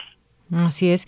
Y, y, bueno, también que nos permites echar esa mirada donde Mm, los migrantes de otros países de Centroamérica, sobre todo que pasan por esta zona, como, bueno, si bien no echan raíz, pero se van involucrando eh, incluso en, en, algunas actividades como esta parte donde muestras esta representación de la pasión de Cristo, ¿no? Como participan también de una, pues de una costumbre y en donde incluso se disfrazan y pues tienen relación, por supuesto, con, con personas que, que habitan ya de por sí este, este lugar. Esa parte también interesante que nos muestras. Claro, claro, o sea, visto desde el centro de este país es un lugar muy inmóvil, pero si nos empezamos a mover, y yo te lo digo como, como no, no centralista, o sea, yo no, yo no soy de la Ciudad de México, visto desde, desde la, desde no, desde el no centro, es, es, es, un país de transhumancia, es un país donde todo el tiempo nos estamos moviendo y el norte es un territorio excepcionalmente eh, fructífero en esta transhumancia, ¿no? Entonces, cuando llega un migrante centroamericano a Sonoita, a Tijuana, a nombrar la ciudad que quieras en el norte, pues se encuentra con colegas, con pares, con iguales, que no tienen mucho que migraron, no tienen mucho que se fueron, no tienen mucho que tuvieron que despedir a un hijo porque se huyó. Entonces, esta, esta solidaridad que se genera entre la población local y los migrantes es, es, muy estrecha, ¿no? Y los hace eh, involucrarse en la vida este, social de, los pueblos, en este caso Sonorita, a tal grado que son los representantes del Via Cruz. Efectivamente. uno de los eventos más simbólicos para la comunidad. Así es, Juan Manuel. Bueno, y antes de despedirnos, por favor, dinos dónde podemos ver este documental para quienes nos estén escuchando, que quieran conocer a detalle este, eh, este documental del que hemos estado hablando. Mira, en, la Ciudad de México está en un circuito cultural, Cineteca Nacional, Casa del Cine, eh, Cinemanía, Tonalá, y además de la Ciudad de México está en Guadalajara, en Tijuana, en Mérida, en Puebla, y se me están yendo seguramente a veces este Potlán también se me este vamos a tratar de hacer una gira que alcance pues la mayoría de los rincones de este país muy bien, bueno, pues que se nos quede el nombre para que quienes nos están escuchando lo puedan buscar cuando vean la sombra del desierto, puedan ir a, pues sí, a disfrutar, a conocer este enfoque, esta mirada a través de este documental. Juan Manuel Sepúlveda, muchas gracias por estar con nosotros aquí. Gracias a ti, nada más señalar que eh, tiene el apoyo de la Universidad Nacional Autónoma de México. Ah, muy bien. a través de la Escuela Nacional de Artes Cinematográficas. Entonces es un documental también universitario. Claro que sí. Muy buen dato, por supuesto. Pues gracias Juan Manuel Sepúlveda, te mandamos un abrazo desde aquí, mucho éxito con ese trabajo que, que nos muestra esa, esa mirada, una de tantas miradas en el tema de la migración. Muchas gracias. Muchas gracias a ustedes, un abrazo fuerte. Abrazo, hasta luego. Muy buenas tardes. Continuamos. Relatamos al mundo. Relatamos al mundo. Dos de la tarde con 29 minutos y entramos a esta sección de los poetas errantes en este momento porque ya se encuentra con nosotros Ricardo Martínez. ¿Cómo estás Ricardo? Muy buenas tardes. Hola Día, buenas tardes. Qué gusto escucharte en este espacio y pues cuéntanos qué vamos a escuchar el día de hoy. Claro que sí, Daya. Mira, te cuento que el día de hoy vengo a contarles de un descubrimiento que hice recientemente. Eh, se trata de una librería y espacio cultural ubicado al norte de la Ciudad de México. Pero bueno, para contarles justamente ese descubrimiento fue que les preparamos la cápsula. Entonces, ¿qué te parece si la escuchamos? Y mejor regresando, les platico un par de cosas más. Claro que sí. Adelante. Poeta soy, errando voy, buscando el sonido que dejó corazón alcanzando el tuyo es un destino decidido, escúchame. Poetas errantes. Pásele, güera, ¿qué le voy a dar? ¿Un principito o cien años de soledad? Queta, Urquiza y Chayito. Lleve sus versos de a 20. ¿Y de Sorjana? Iguanas ranas. De oferta. Todos los cuentistas de a 80. Mamá, mamá, ¿me compras el de dinosaurio? Pídeselo a los reyes. Y ahora anda. Ve con tu abuela. Disculpa, ¿tienes una bolsa negra?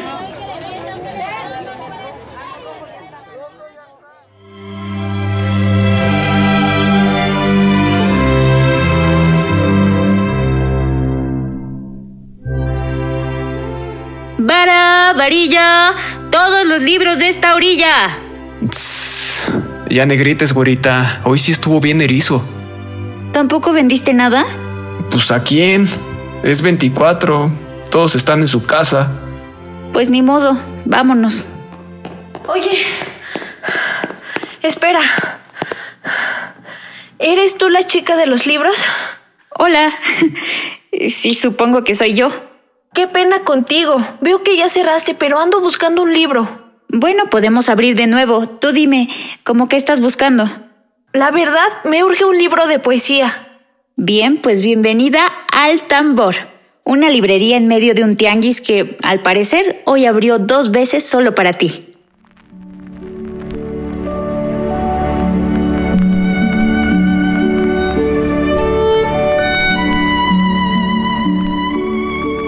Porque alguien necesita con urgencia un libro de poesía en Nochebuena. ¿Para un regalo? No creo que para leérselo a la familia después de la cena. Tal vez no había familia y quería leérselo para ella misma, para sentirse menos sola, porque después de todo los libros siempre acompañan. No, pues sí. Pero antes que nada, ¿por qué alguien se monta una librería en un tianguis? No lo sé. No es fácil, las cajas de libros son pesadas. Me han aventado agua y a veces pienso que no me toman en serio. Sin embargo, es como la puerta de popa. ¿Por qué abrir la puerta? Simplemente porque hay que abrirla. A cualquier precio hay que abrir esa puerta para que haya aire. Chale, Sam, tú sí que estás bien loquita. Pero pues está chido. Tu puesto es el más bonito. A ver, recomiéndame algo así medio romanticón. Ea, ya te vi coqueteándole a la chavita de al lado. Ya, tú. ¿Me ayudas o Nel? Sí, a ver. Hace poco llegó a mis oídos la definición, según la RAE, de lo que es un libro. También escuché la de otras palabras, la de los colores, por ejemplo. La definición del color azul es mi favorita, pero la del libro me dejó profundamente insatisfecho. Para mí, en la definición habría que mencionar las palabras, o por lo menos las letras. Me cuesta creer que un libro en blanco pueda ser un libro. Sin embargo, podría admitirlo si se tratara de un libro viejo, porque aunque en sus páginas no hubiera nada impreso con tinta, el tiempo habría dejado otros colores. El tambor de hojalata, al que con cariño llamamos simplemente el tambor, es una librería de viejo que nació en el mercado navideño de la colonia industrial, sobre Huacales, por cierto, a este lugar regresa cada año. En Poetas Errantes celebramos que los libros salgan a la calle. Es por ello que le deseamos larga vida a las librerías de Tianguis. Y qué mejor si son de viejo. Esta es una producción de Poetas Errantes, unidos con la poesía y el corazón. Algo en ti me es muy familiar.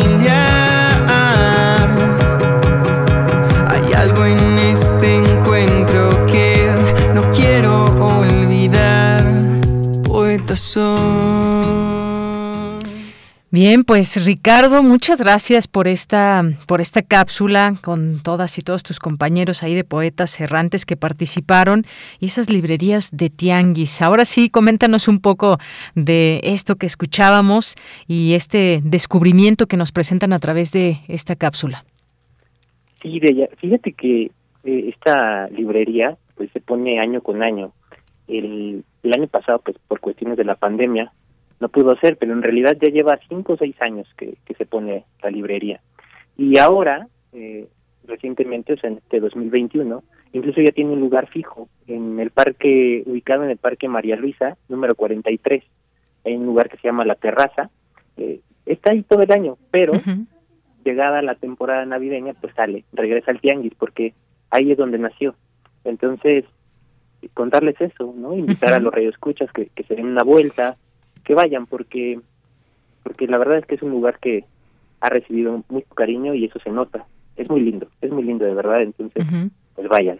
Claro, pues ahí está esta recomendación siempre y a quienes son amantes de los libros, de las historias y libros, bueno, como esta chica que llegó eh, pues con la urgencia de un libro de poesía, pues así puede haber muchas urgencias literarias por el momento que estamos viviendo, porque queremos eh, descubrir también en las palabras qué queremos comunicarle a la otra, al otro, porque pues eh, muchas veces el regalar un libro pues implica quizás un mensaje, implica simplemente me gustó y te quiero compartir esta historia. En fin, cada quien le puede dar esa connotación. A veces que buscamos los libros para, para nosotros mismos, pero también a veces que queremos hacer una, un obsequio especial o queremos tener una, una lectura que ya tenemos específicamente, nos gusta tal o cual autor o autora, pero a veces que también, siempre lo digo, que los libros nos encuentran a nosotros. Entonces, eh, sí, esta recomendación la dejamos ahí para quienes quieran conocer esta librería de Tianguis, como bien nos indicas, y que nos hagan otras recomendaciones, ¿por qué no? También de, de, librerías que les gustaron por tal o cual razón. Aquí, pues siempre recibimos todos los mensajes, Ricardo. Pues nada, muchas gracias por estar en esta, en este otro martes a través de este espacio que ya han hecho suyo los poetas errantes. Muchas gracias y pues bueno, ahí ahí seguimos en comunicación, por supuesto. ¿Algo más que quieras decir, Ricardo? Sí, de ya dos cosas rápidas. La primera es que, bueno, eso de la chica que comentabas que llega a buscar un libro de poesía en Nochebuena, e, eso es anécdota, ¿eh? O sea, de verdad eso eso pasó. eso pasó. sí. Muy bien. Entonces, si, quién sabe por qué sea tan urgente a veces esa necesidad nuestra por un libro, pero pero sí pasa. Y, y bueno, la otra cosa es que, bueno, el tambor tiene cuenta de Instagram, para quien quiera, pues puede buscarlo como tambor de hojalata y ahí puede seguir y ver, ver fotos de libros, fotos de cómo se ha puesto en el tianguis, del espacio fijo que ya tiene. Entonces, bueno, muy bien, pues también este, este hermoso nombre que es el nombre de un libro, justamente el tambor de hojalata. Bien, pues Ricardo, muchísimas gracias por estar con nosotros y ya nos encontraremos en otro momento, ya sea a través de la radio, a través de, del ciclismo o a través de cualquier otro lugar. Muchas gracias, Ricardo. Claro que sí, de ya. Buenas tardes, hasta luego. Un abrazo, hasta luego. Un abrazo. un abrazo fue Ricardo Martínez, quien forma parte de Los Poetas Errantes. Relatamos al mundo. Relatamos al mundo. Colaboradores RU. Literatura. Bien, pues vamos a seguir hablando de libros. Hoy nos acompaña, como cada 15 días lo hace, Alejandro Toledo, escritor y ensayista, aquí en su sección A la orilla de la tarde. ¿Qué tal, Alejandro? ¿Cómo estás? Muy buenas tardes. Muy bien, Deyanira, ¿cómo estás tú? Muy bien, muchas gracias. Siempre con gusto de escucharte. Pues adelante, Alejandro. Pues aquí recordando a, María Elvira Bermúdez, que era, era una mujer que yo conocí cuando yo cuando tenía como 20 años. Los que nos iniciamos en esa época, en la, sobre todo en la crítica literaria, la, tomábamos como un como un referente. Ella, si no me equivoco, publicaba en el Nacional. Vivía en la en la colonia Roma. Este, a veces la, la visitábamos, hablábamos mucho con ella por por teléfono, este y era una una mujer de una una gran amabilidad, ¿no? Y una gran conocedora de, de la literatura, ¿no?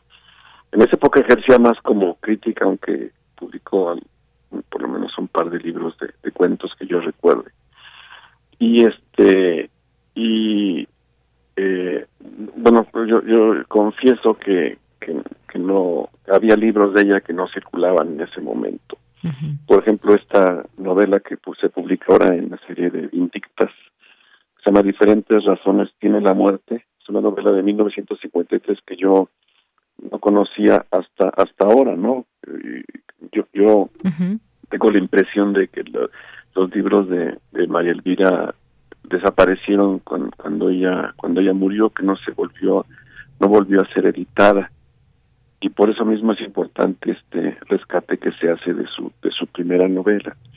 En el prólogo se menciona que hay dudas sobre su fecha de, nacimiento, pero yo en, los libros que tengo, incluso uno, Muerte a la Saga, dedicado por ella, me encontré un currículum que ella me dio, y eso aclara las dudas de si nació en 1912 o 1916, como se dice en el libro, porque es un currículum escrito con ella con por ella a máquina, no con su máquina de escribir. Entonces dice que nació en Durango, Durango el 27 de noviembre de 1912. Y este, bueno, es un, es un texto de dos cuartillas, habla, da los datos curiosos de que se recibió de abogada en 1939, que de 1941 a 1970 formó parte del Poder Judicial Federal. Los primeros cinco años como defensora de oficio federal adscrita al juzgado de distrito en Durango, y luego al de Toluca y los 24 restantes como actuaria de la Suprema Corte de Justicia de la Nación, para jubilarse a principios de 1971. ¿no? Bueno, esta experiencia en, el Poder Judicial Federal es lo que de algún modo explica el eje principal de sus, de sus, de sus historias en novela y en, y en cuento, que es lo policíaco. Marco Antonio Campos, este, esto también está aparece citado en el prólogo de diferentes razones tiene la muerte, la describía como la Agatha Christie mexicana, porque era de las pioneras, digamos, en el en el género de lo de lo policíaco que ha tenido algunos buenos representantes, pero que no tiene una una larga historia, no recuerdo yo el el complot mongol de de Rafael Bernal o las novelas de Paco Ignacio Taibo II, ¿no? O Linda 67 de, de Fernando del Paso, ¿no? Y esta novela de, de 53, pues es una novela policial exactamente al, al estilo Agatha Christie, ¿no? Eh, pero situada en la en la Ciudad de México. se trata de una reunión en una en una quinta o finca en Coyoacán, a la que son invitados a pasar un fin de semana personajes que tienen una relación con la con la protagonista, digamos que es una viuda, la viuda de, de Llorente, que en el apellido lleva un poco el, el, nombre de del personaje aquel de Aura de, de, Carlos Fuentes, ¿no? Pues aquí se llama Georgina Llorente, viuda, viuda de Prado, que es quien convoca a, a, a personajes que han tenido que ver en su vida para que se reúnan en un fin de semana en su finca de, de Coyoacán. ¿no? Entonces ocurre lo que en las novelas de Agatha Christie, ¿no? Que, hay muchos personajes, que hay, hay gente del servicio, hay el jardinero, el ama de llaves, etcétera. Y este y por la noche eh, del, del primer día en que están reunidos ocurre ocurre un, un crimen a la manera a la manera clásica, ¿no? Entonces la novela tiene esa digamos esa ese modelo y tiene también esa virtud, digamos, de, de, presentarnos una situación como clásica de novela policíaca y, y a la vez este donde interviene un, una especie de una suerte de detective y este y donde están todos los elementos este en el lector para que piense quién pudo haber cometido el, crimen ¿no? en algún momento se habla de, de resolver crímenes como si fueran este partidas de ajedrez no entonces María Elvira tiene esa inteligencia, digamos, para, para construir así su historia, ¿no? Y lo, y lo hace con buena pluma, ¿no? Digamos, discretamente, porque la novela policíaca no puede tener demasiadas florituras, ¿no? No, se trata de, de hacer un ejercicio estilístico, sino de darle los elementos al lector para que para que se interese en la historia y te, y, este, y descubra él por sí mismo el criminal. Sin embargo, tiene algunos momentos, por ejemplo, este que está a la mitad de la novela y que es central, es un párrafo en donde se cuenta, digamos, lo que lo que va a ser el nudo de la historia, ¿no? De una como si fuera un gran misterio que hay que resolver, dice. En las primeras horas de la madrugada del sábado, los corredores de la quinta de Coyoacán fueron visitados por sombras silenciosas. Una, dos, tres sombras. La una llegó ante una puerta y tocó con los nudillos. Largo rato esperó inútilmente que le abrieran. Huyó asustada al ver a la segunda sombra. Esta la miró a su vez y no se inmutó. La siguió con la mirada hasta verla desaparecer y a su vez se esfumó. Minutos después surgió una tercera sombra solitaria. Caminó, entró a una habitación, desanduvo el camino y desapareció. Sombras, sombras, serían fantasmas, serían personas, serían en suma imágenes de la vida. Será su turno, será su turno la muerte, una sombra inmóvil. Ese es un, párrafo este, que, es, que, anuda, digamos, todo, pero que será también el puente para llegar a la segunda parte de la, de la novela, que es cuando se oye el, grito en la mañana que se descubre, en, en, el modo clásico, digamos, de novelas y de películas policíacas, un grito, se descubre un muerto, este, hay una escena, hay elementos que, que van a intervenir en, en esa escena y este y se va a llegar a una, una resolución con la aparición del, del detective, ¿no? Entonces es, es una novela clásica, muy bien escrita y este y de una de una autora que te digo que realmente no se ha editado. Yo creo que después de, su muerte estaba como desaparecida a pesar de de que muchos nos la, recordamos este y, vale la pena asomarse a ella y este ella tenía además del detective que aparece en esta novela que se llama Armando H. Sosaya, una especie de alter ego también detective que, usaba en los cuentos que era María Elena Morán. ¿no?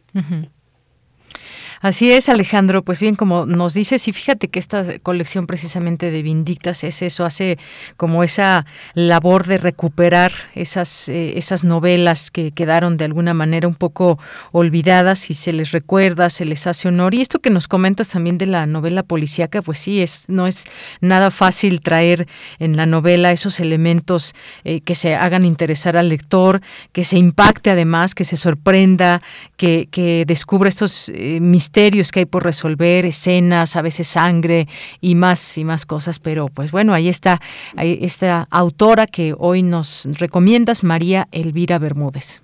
Y la novela se llama Diferentes razones tiene la muerte. Así es. Creo que para mí es, es como volver hacia, hacia una historia de hace como 30 años, pero yo yo lamento en ese momento no haberla leído bien, ahora que me doy cuenta tenía yo frente a una gran autora no no me dio en, entonces por acercarme a sus libros. Tengo, solamente un par.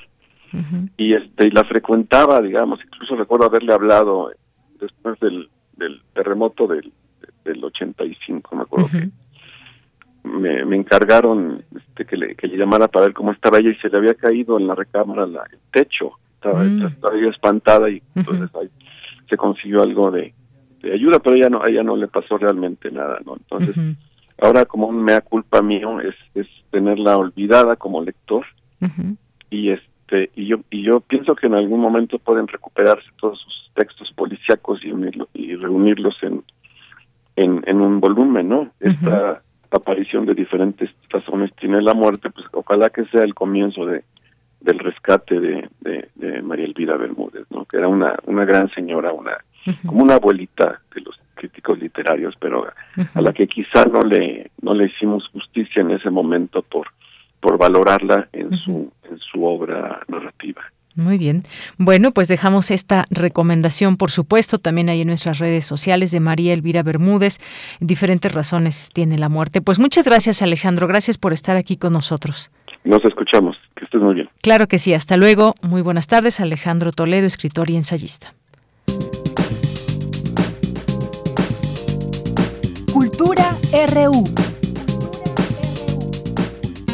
Bien, nos vamos ahora a la sección de cultura con Tamara Quiros. Deyanira, como siempre es un gusto saludarles a través de estas frecuencias Gracias por seguir en sintonía de Radio UNAM. Nos acercamos a la recta final y esta tarde tenemos información sobre una plataforma coordinada por el Museo Universitario Arte Contemporáneo, donde participan preservadores digitales, investigadores, curadores de acervos, activistas, artistas y críticos. Se trata de Patrimonio en un Bit y para darnos toda la información nos enlazamos con Julio García Murillo. Él es subdirector de programas públicos del Museo Universitario Arte Contemporáneo. ¿Qué tal Julio? Muy buenas tardes, un gusto saludarte. Oye, platícanos cómo surge esta plataforma Patrimonio en un Bit, cómo se divide y también de sus objetivos.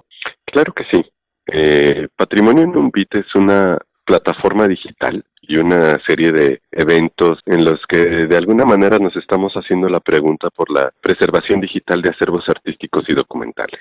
Realmente preguntarnos a profundidades cómo, por qué, con qué y para qué estamos preservando. ¿Qué sucede con los archivos que generamos desde los museos? ¿Qué sucede con nuestras digitalizaciones? Y en el fondo, ¿cuáles son las lógicas, las políticas y las geologías, incluso pensando en la infraestructura que permite que empecemos a crear contenidos con una visión de preservación? Es un encuentro en el que, en el que hemos colaborado muchísimas instancias de la universidad, así como con colaboradores externos. Estamos trabajando con la Facultad de Artes y Diseño, con la Dirección General de Repositorios Universitarios, con el Instituto de Investigaciones Estéticas, con la Coordinación de Difusión Cultural y bueno, con la organización del MUAC y también en colaboración con el Instituto Nacional de Antropología e Historia, con el Tecnológico de Monterrey, con el proyecto de Memórica, de preservación también digital de la memoria y lo que estamos también intentando elaborar un programa plenamente digital. Después de meses de pandemia en donde por emergencia empezamos a hacer eventos en línea, este proyecto intentamos ya iniciar,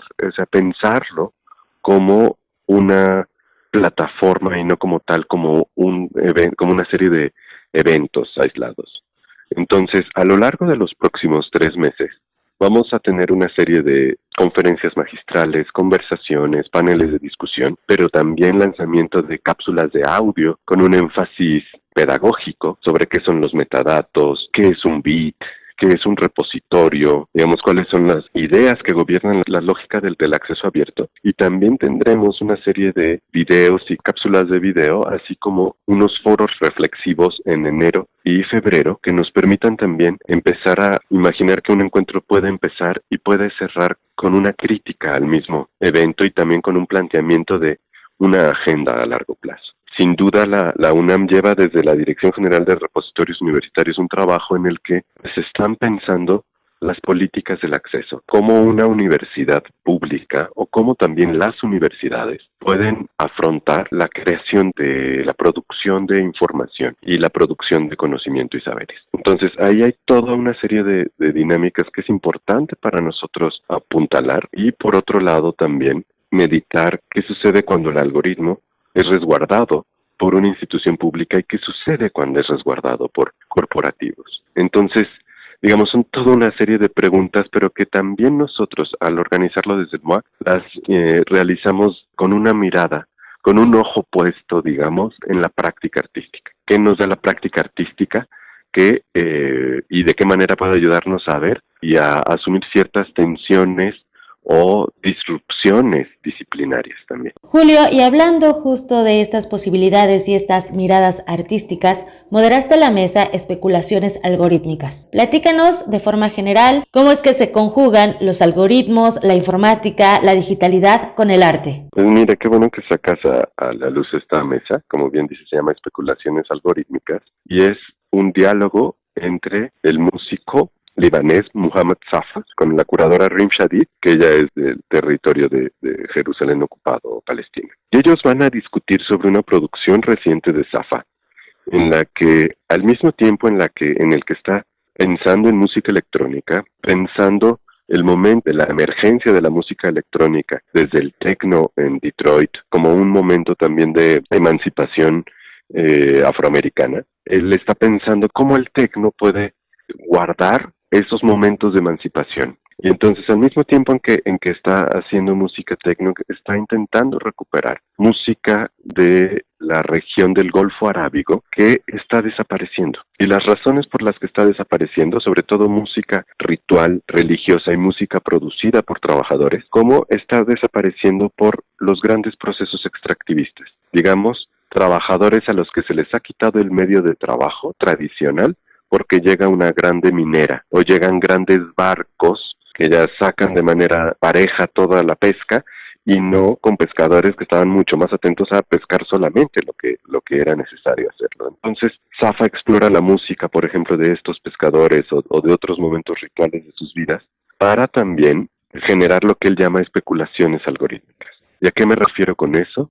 A partir de distintas formas de generación de sonido electrónico, está especulando de qué manera podría ser esta música que se está perdiendo hoy para el futuro. Y la manera en la que se genera, él hace una programación, pero la máquina, a partir de toda una serie de instrucciones, va generando las especulaciones. Entonces son ejercicios de programación, escritura, interpretación y reescritura, lo que va generando eh, una meditación en torno a la música que se está perdiendo. Entonces son como, como estas posturas artísticas las que estamos intentando indagar de qué manera también desde el arte y la práctica se construyen formas de entender eh, la memoria, tanto en términos políticos como en términos de infraestructura. Em, entonces, hacia allá va también la mirada artística que intentamos lanzar con el encuentro. Julio García Murillo, como siempre es un gusto saludarte y te agradezco la información que nos compartes acerca de Patrimonio en un bit, preservación digital de acervos artísticos y documentales. No, muchas gracias a ti. Julio García Murillo, subdirector de programas públicos del Museo Universitario Arte Contemporáneo. Los invitamos a visitar esta plataforma, Patrimonio en un bit, a conectarse a los eventos en vivo, a consultar las cápsulas que ya están disponibles en el micrositio muac.unam.mx diagonal patrimonio bit. Hasta aquí la información de hoy. Que tengan excelente tarde. De Yanira, regreso contigo. Bien, pues muchas gracias, gracias Tamara por esta sección de cultura y llegamos casi ya al final de esta emisión. Faltan unos minutitos y bueno, pues muchas gracias a todos ustedes que están aquí todos los días con nosotros en esta oportunidad que nos dan para llegar hasta hasta su casa o donde quiera que nos escuchen siempre. Es un honor poder llegar con todos ustedes y pues bueno, algunas otras informaciones también que destacar, si es que pues bueno, por ahí por ahí si hay alguna musiquita también podemos irnos. En un momento ya está aquí la producción buscando una, una eh, alguna música, alguna propuesta para todos ustedes y despedirnos un poco eh, musicales, iniciando ya estos días, estos días que anuncian la Navidad. Por lo pronto, pues muchas gracias a ustedes, muchas gracias al equipo que forma parte de Prisma RU, a todo el equipo, también allá en sus casas les mandamos saludos y acá en cabina les acompañamos, Rodrigo Aguilar, Denis Licea, Coco Montes, de Yanira Morán, y ya empezamos ahí, por ahí, a escuchar un poco de música y vamos a ver quién, quién, a quién estamos escuchando. Y en un momentito les digo, Hoy es el cumpleaños de Tom Waits. Esta canción se llama Underground y con esto nos vamos a despedir. Que tenga una excelente tarde, que tenga muy buen provecho y hasta mañana.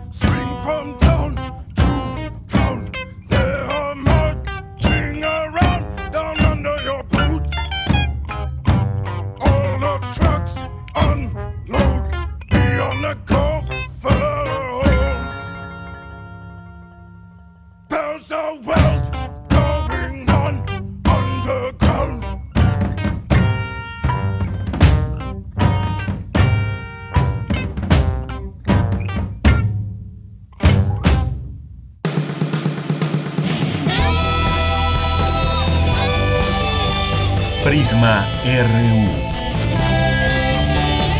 Relatamos al mundo.